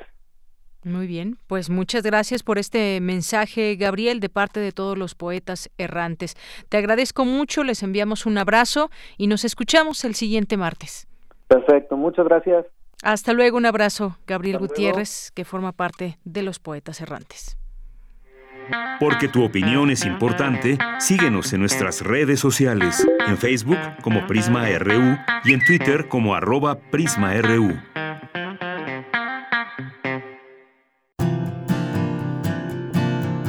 Gaceta UNAM. Bien, pues ya estamos aquí en Gaceta UNAM con su director Hugo Huitrón, que está vía telefónica. Como siempre, Hugo, muchos saludos. Buenas tardes. ¿Qué tal, Deyanira? Buenas tardes. Saludos para todos. Pues cuéntanos, la Gaceta hoy dice, a partir de hoy, suspensión paulatina de clases. Sí, efectivamente, esa es nuestra portada. Con pase a la, a la contra, donde hay una, un aviso a la comunidad universitaria, donde dice que se ha decidido iniciar a partir de este martes la suspensión paulatina y ordenada de las clases en nuestros diferentes campi, con vistas a que el próximo fin de semana la suspensión de clases sea total. Así es, y hay un hashtag, Hugo, que me gustaría decir rápido, es el gato unamos acciones contra la COVID-19. Eh, así es, efectivamente. Y hay un dato importante para quien no nos escucha, que corresponderá a las autoridades de cada escuela y facultad, así como a los titulares de las demás entidades, entidades académicas, determinar los tiempos y las modalidades específicas que mejor respondan a las necesidades de cada comunidad. Ese es un dato importante para para que cada quien en su escuela este o facultad acuda para ver cómo se van a, a, ver, a revisar las actividades académicas, las labores de, enseñanza-aprendizaje desde los domicilios. Así es. Sí.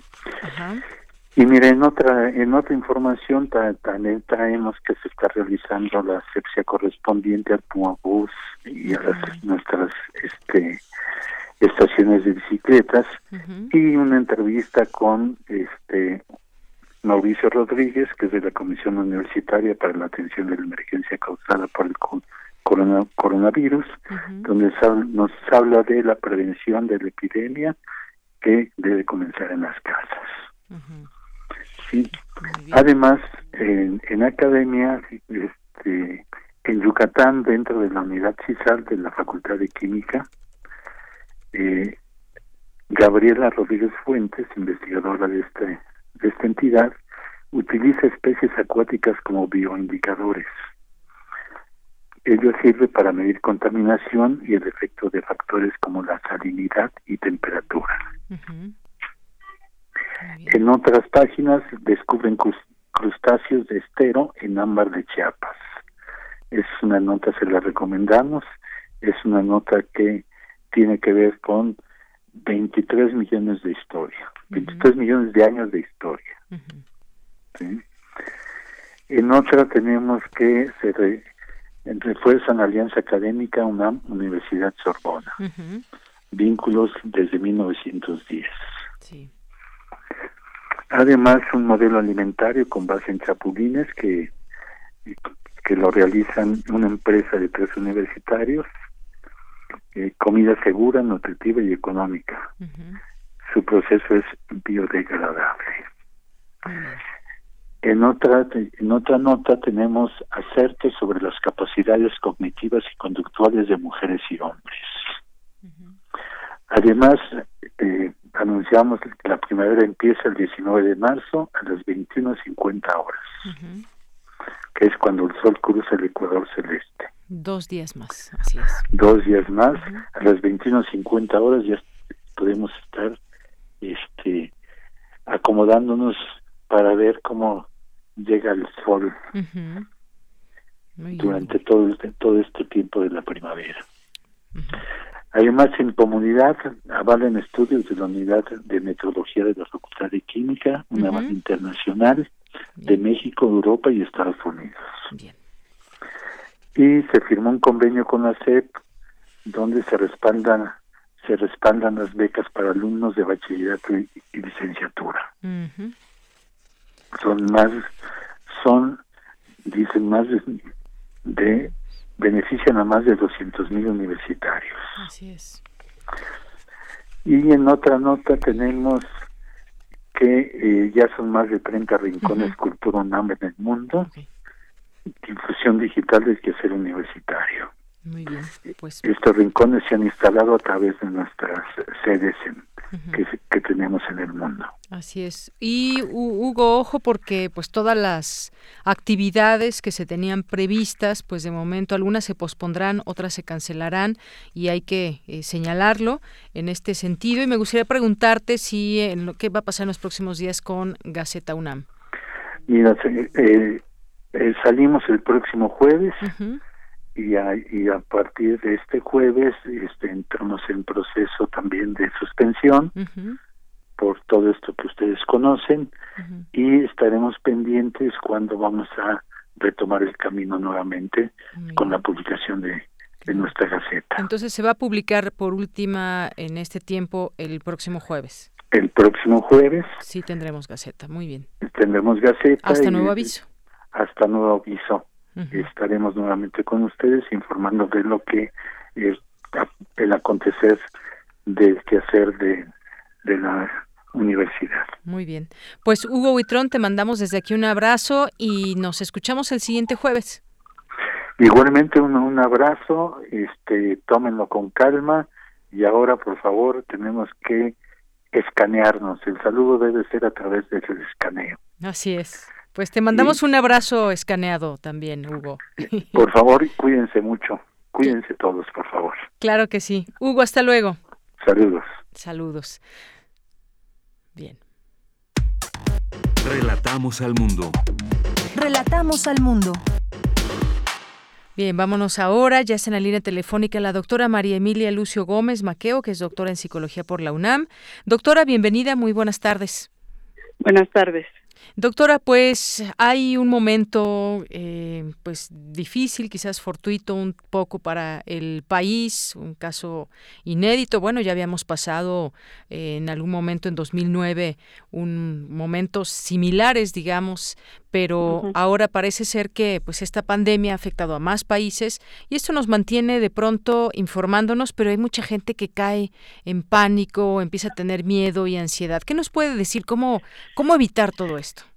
Mire, es natural que la gente ante una situación de incertidumbre y diferente caiga en ansiedad y oiga oiga muchas noticias, la gente invente cosas o, o agregue cosas a lo que se dice en las noticias, pero creo que no hay que caer en esas provocaciones.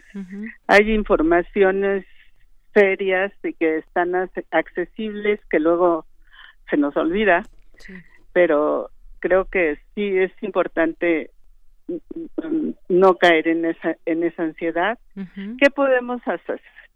A partir de la semana que entra, parece ser que la mayoría de las personas vamos a estar encerradas, digamos, o aisladas en nuestras casas.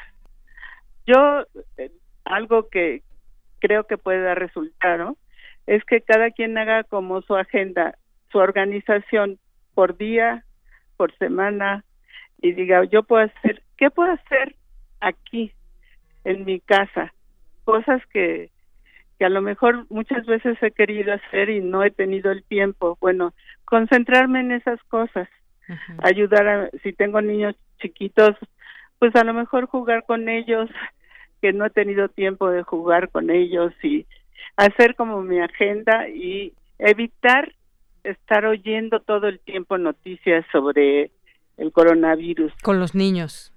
Con los niños y con los adultos, ¿no? O sea, evitar, dedicar quizás un momento para informarnos, pero no estar todo el día con la misma noticia. No, no, porque la gente manda muchas cosas que no son ciertas, ¿no? Y que no es por mala fe necesariamente, ¿no? Sí. Puede ser porque por su misma ansiedad.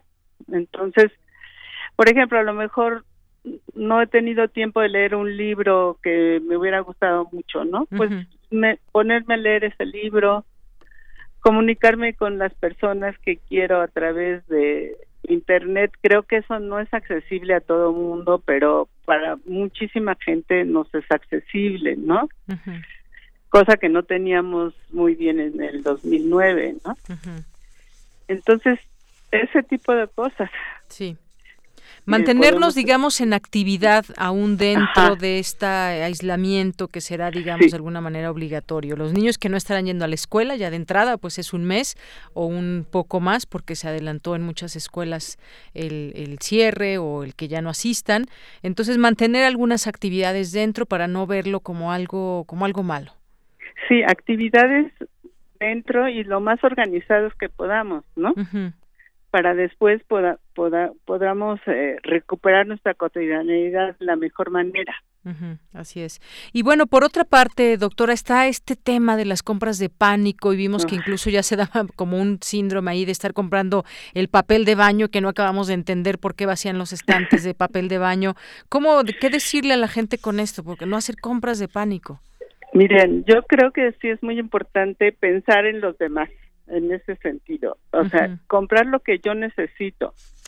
No hacer esas compras de pánico de cosas que después hasta se van a echar a perder o que nunca voy a usar, ¿no? Exactamente. Pensar realmente, a lo mejor hacer una lista, necesito esto. Si quiero comprar papel de baño para un mes, ¿cuánto gasto? O sea, no llegar y comprar y vaciar los anaqueles, ¿no? este, sí, otros los pueden necesitar y, no se ha dicho que se va a acabar el papel de baño, no los acabamos nosotros y compramos en exceso, pero no es que haya desabasto de papel de baño. Y por ejemplo la leche, ¿no? Pensar que los niños son los que la necesitan más, entonces no voy a comprar leche para seis meses porque estoy pensando que a lo mejor esto se va a prolongar, ¿no? Eh, eh, creo que la, la actividad económica no se puede parar totalmente y va a tener que haber producción. Entonces, ser un poco optimistas, ¿no? a lo mejor es difícil en este momento, pero ser un poco optimistas en el sentido de que esto va a pasar y que pues hay que usar lo necesario. Así es. En otros momentos también se ha dado algún tipo de crisis también o ansiedad de parte de las personas. Y me recuerdo un caso también que fue pues el 19 de septiembre de 2017. Incluso se abrieron líneas telefónicas para atender las situaciones eh, psicológicas que pudieran estar desbordándose por parte de personas que todo el tiempo pues vivían con ese con ese miedo. En este sentido pues también habrá que eh, tener la información la diferencia quizás, doctora, no sé usted qué piensa, fue que pues todo eso pues sucedió y tiene y tuvo su impacto posteriormente. En este caso, pues vamos poco a poco, sabemos lo que puede pasar, tenemos referencia de otros tantos países y esto quizás puede ser una, una situación como mucho más tranquila de irlo entendiendo de manera paulatina y tener la calma, guardar la calma, calma nosotros y nuestras familias. Sin no adelantarse. Eso, tenemos que ir por pasos, ¿no? Lo ha dicho muy claro el secretario de Salud, pero algunos ya se están imaginando que estamos en el paso 3, ¿no? Entonces sí ir planeando poco a poco. Precisamente ahorita estamos en el Consejo Técnico de la Facultad de Psicología que sigue en paro y estamos viendo qué podemos hacer como facultad para ayudar a contener estas crisis de ansiedad en las personas. Así es. Bueno, pues es parte de lo que usted aconseja. Entonces, mantenernos ocupados, ir informándose, no estar todo el día pegados a las noticias, saber en qué momento nos dan la peor noticia. En fin, estos son algunas de las cosas que debemos de hacer. Quizás también tener algunos, plantear algunos horarios dentro de, del hogar y cómo se va a hacer todo esto. Pues muchas gracias, doctora. No sé si quiere agregar algo más. Este, eh, sí, también hablar con otras personas, no solo de este tema, ¿no? Procurar hablar de otras, cosas, porque si hablamos solo de este tema, pues nos, nos, nos da más ansiedad, ¿no? Así es. Bueno, pues doctora, muchas gracias por estar con nosotros aquí en Prisma RU de Radio UNAM. Muchas gracias a usted. Hasta luego. Hasta luego. Muy buenas tardes. Gracias a la doctora María Emilia Lucio Gómez, doctora en psicología por la UNAM. Sí, hay muchos temas, incluso también coyunturales. Ya próximos días también habremos de hablar de un, tema también muy importante que hay en, en México, que es una campaña que ya eh, pues había lanzado el gobierno federal en torno pues a una campaña antidrogas. Hoy le pusieron este nombre de Sin Final Feliz, la cual busca hacer conciencia sobre el daño físico, emocional y social del consumo de sustancias, principalmente entre los jóvenes. También es un tema muy importante cómo vamos a acabar con este consumo, cómo se da la información y todo esto también en el marco de la aprobación de el uso de la cannabis para distintos usos, entre ellos el lúdico, el medicinal, entre otros hay muchos temas de los cuales, por supuesto, aquí también vamos platicando. Eh, vamos a tener mañana también eh, varias cosas diferentes al coronavirus, pero no sin dejar estar atentos a los números, a las cifras y a las recomendaciones. Bueno, hace unos momentos se anunció que ya se cancela la Pasión de Cristo allá en Iztapalapa, que, pues bueno, entre las fake news que había era que sí se iba a realizar o no. Ya se habló con el comité, ya lo informó la, la, la alcaldía. Eh, y bueno, pues estas son parte de lo que vamos conociendo. Eh, vendrá ya el equinoccio, como nos decía Hugo Huitrón.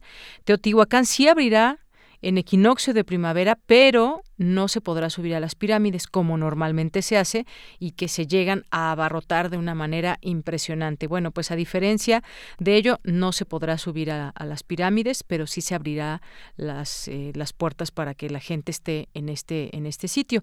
A diferencia de lo que ocurrirá en Chichen Itza, una zona también arqueológica, que abrirá sus puertas eh, el próximo Teotihuacán sí, Chichen Itza no, es parte también de lo que se ha dado a conocer.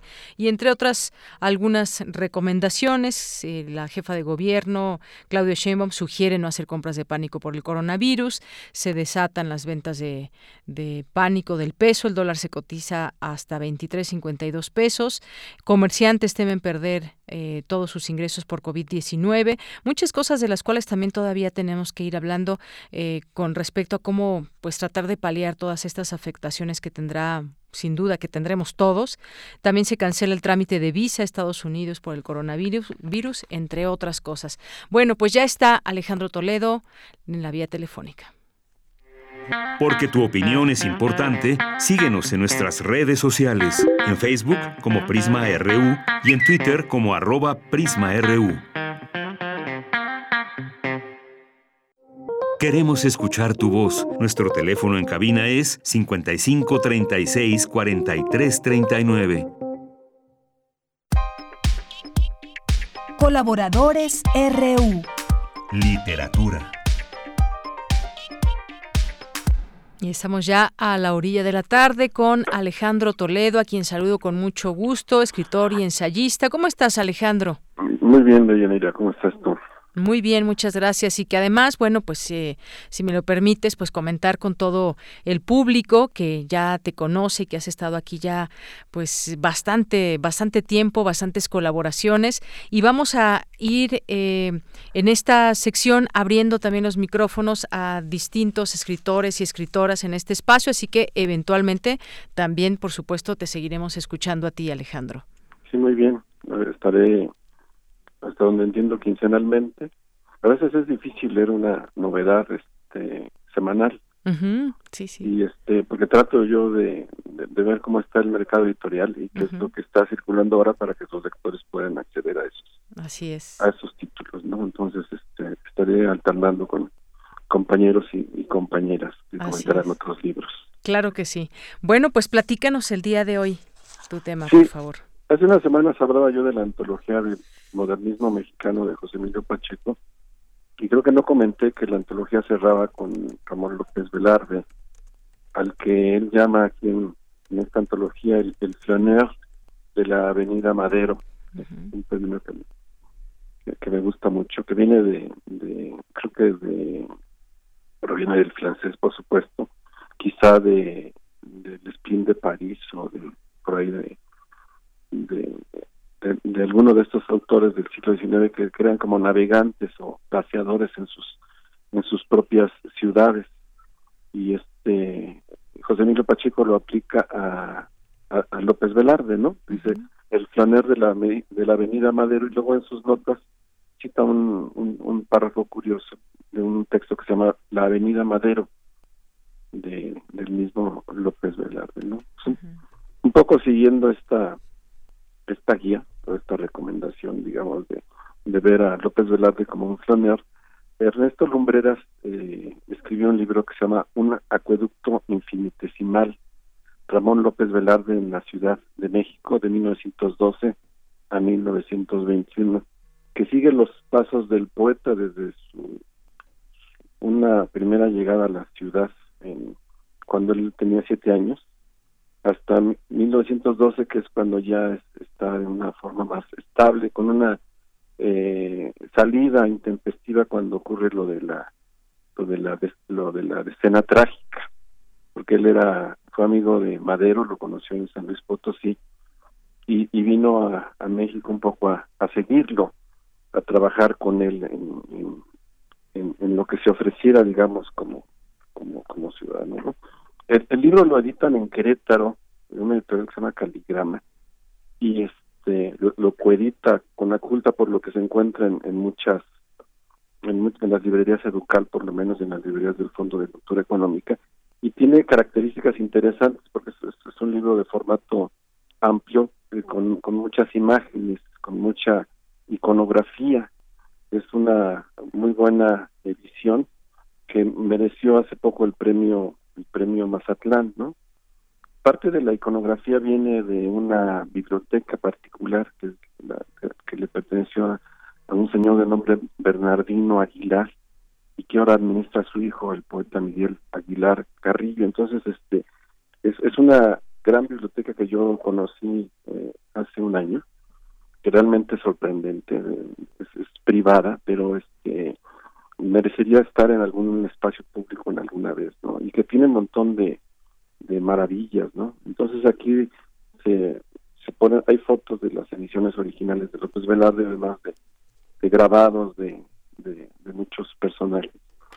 Y este y la investigación es muy buena y la escritura de Ernesto Lumbreras también es muy buena. Él, él mira a, a López Velarde también como un floneo, lo ve paseando por la por la Ciudad de México. Dice, a partir de la primavera de 1912, Ramón López Velarde toma como suya la Ciudad de México.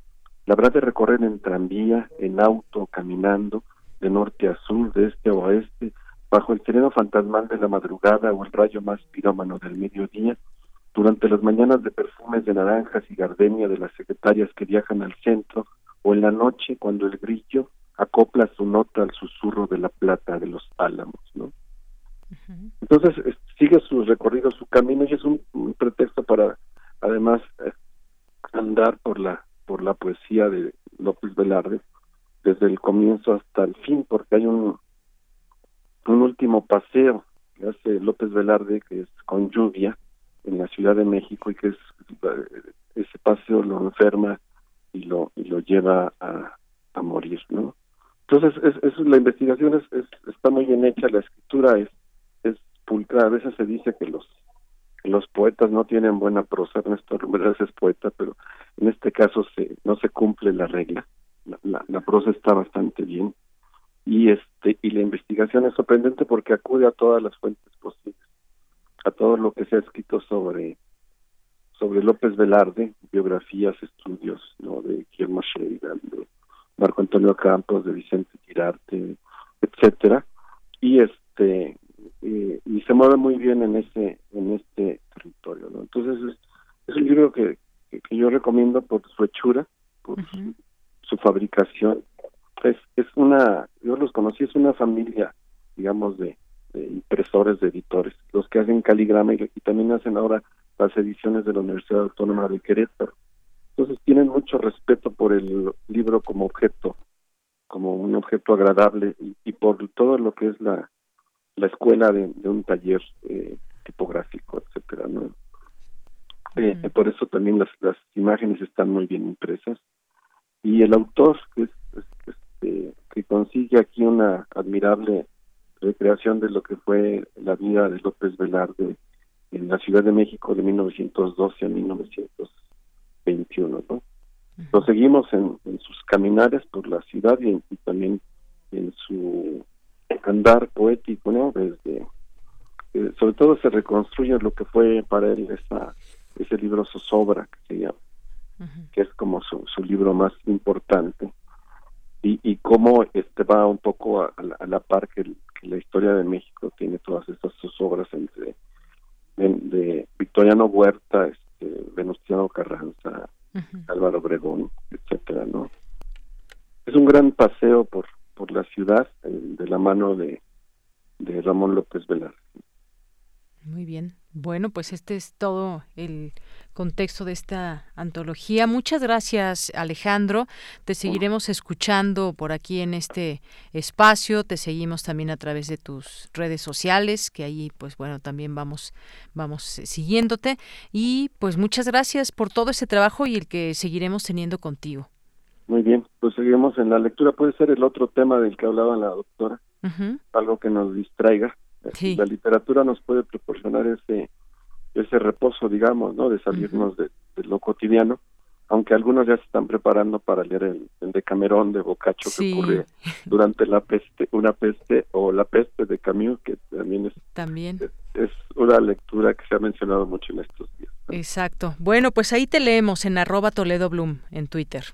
Que estés muy bien. Muchas gracias. Un abrazo, Alejandro Toledo, escritor y ensayista, con eh, pues estas recomendaciones que pues iremos ahí también haciendo distintas recomendaciones a través de esta de esta sección, a través también de cultura y pues ustedes también que nos escuchan, recomiéndenos actividades, libros, música, quizás sea un buen momento de pues de echar mano de todo eso pendiente que tenemos y que a veces dejamos hasta por años. Bueno, pues ya casi nos vamos. Vamos a escuchar, ¿qué vamos a escuchar antes de irnos? A Nat King Cole. Vamos a escuchar esto, con ello nos vamos a despedir. Muchas gracias de verdad a ustedes, audiencia que está ahí atentos. Les seguiremos informando y estaremos aquí pues eh, de pie, por supuesto. Eh, haciendo nuestro trabajo para que usted tenga la información eh, útil, la información verídica, la información a través de las vías que deben ser y que ahí a través de nuestra Universidad Nacional Autónoma de México, tenemos un abanico de posibilidades y oportunidades también para seguir escuchando a lo largo de los siguientes días sobre el tema del coronavirus y también sobre otros temas. Así que, pues muchas gracias a usted, muchas gracias a todo el equipo, gracias al público que nos escucha. Yo soy de Yanira Morán y en nombre de todo el equipo, gracias, buenas tardes, buen provecho, hasta mañana y los vamos a despedirnos y relajarnos con esto de Nat King Cole. ¿No, Don Agus? Adelante. How the thought of you does things to me never before Has someone been more unforgettable in every way? And forevermore, that's how you stay. That's why, darling, it's incredible that someone so unforgettable thinks that I am unforgettable too.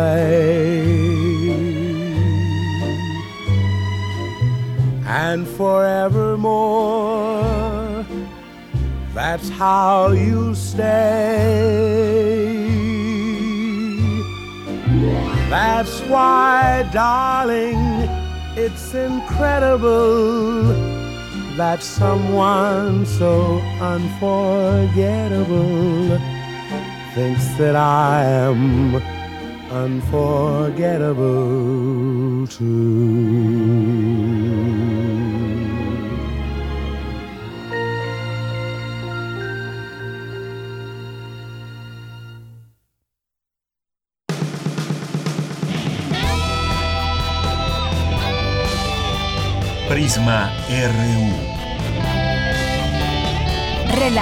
Al mundo.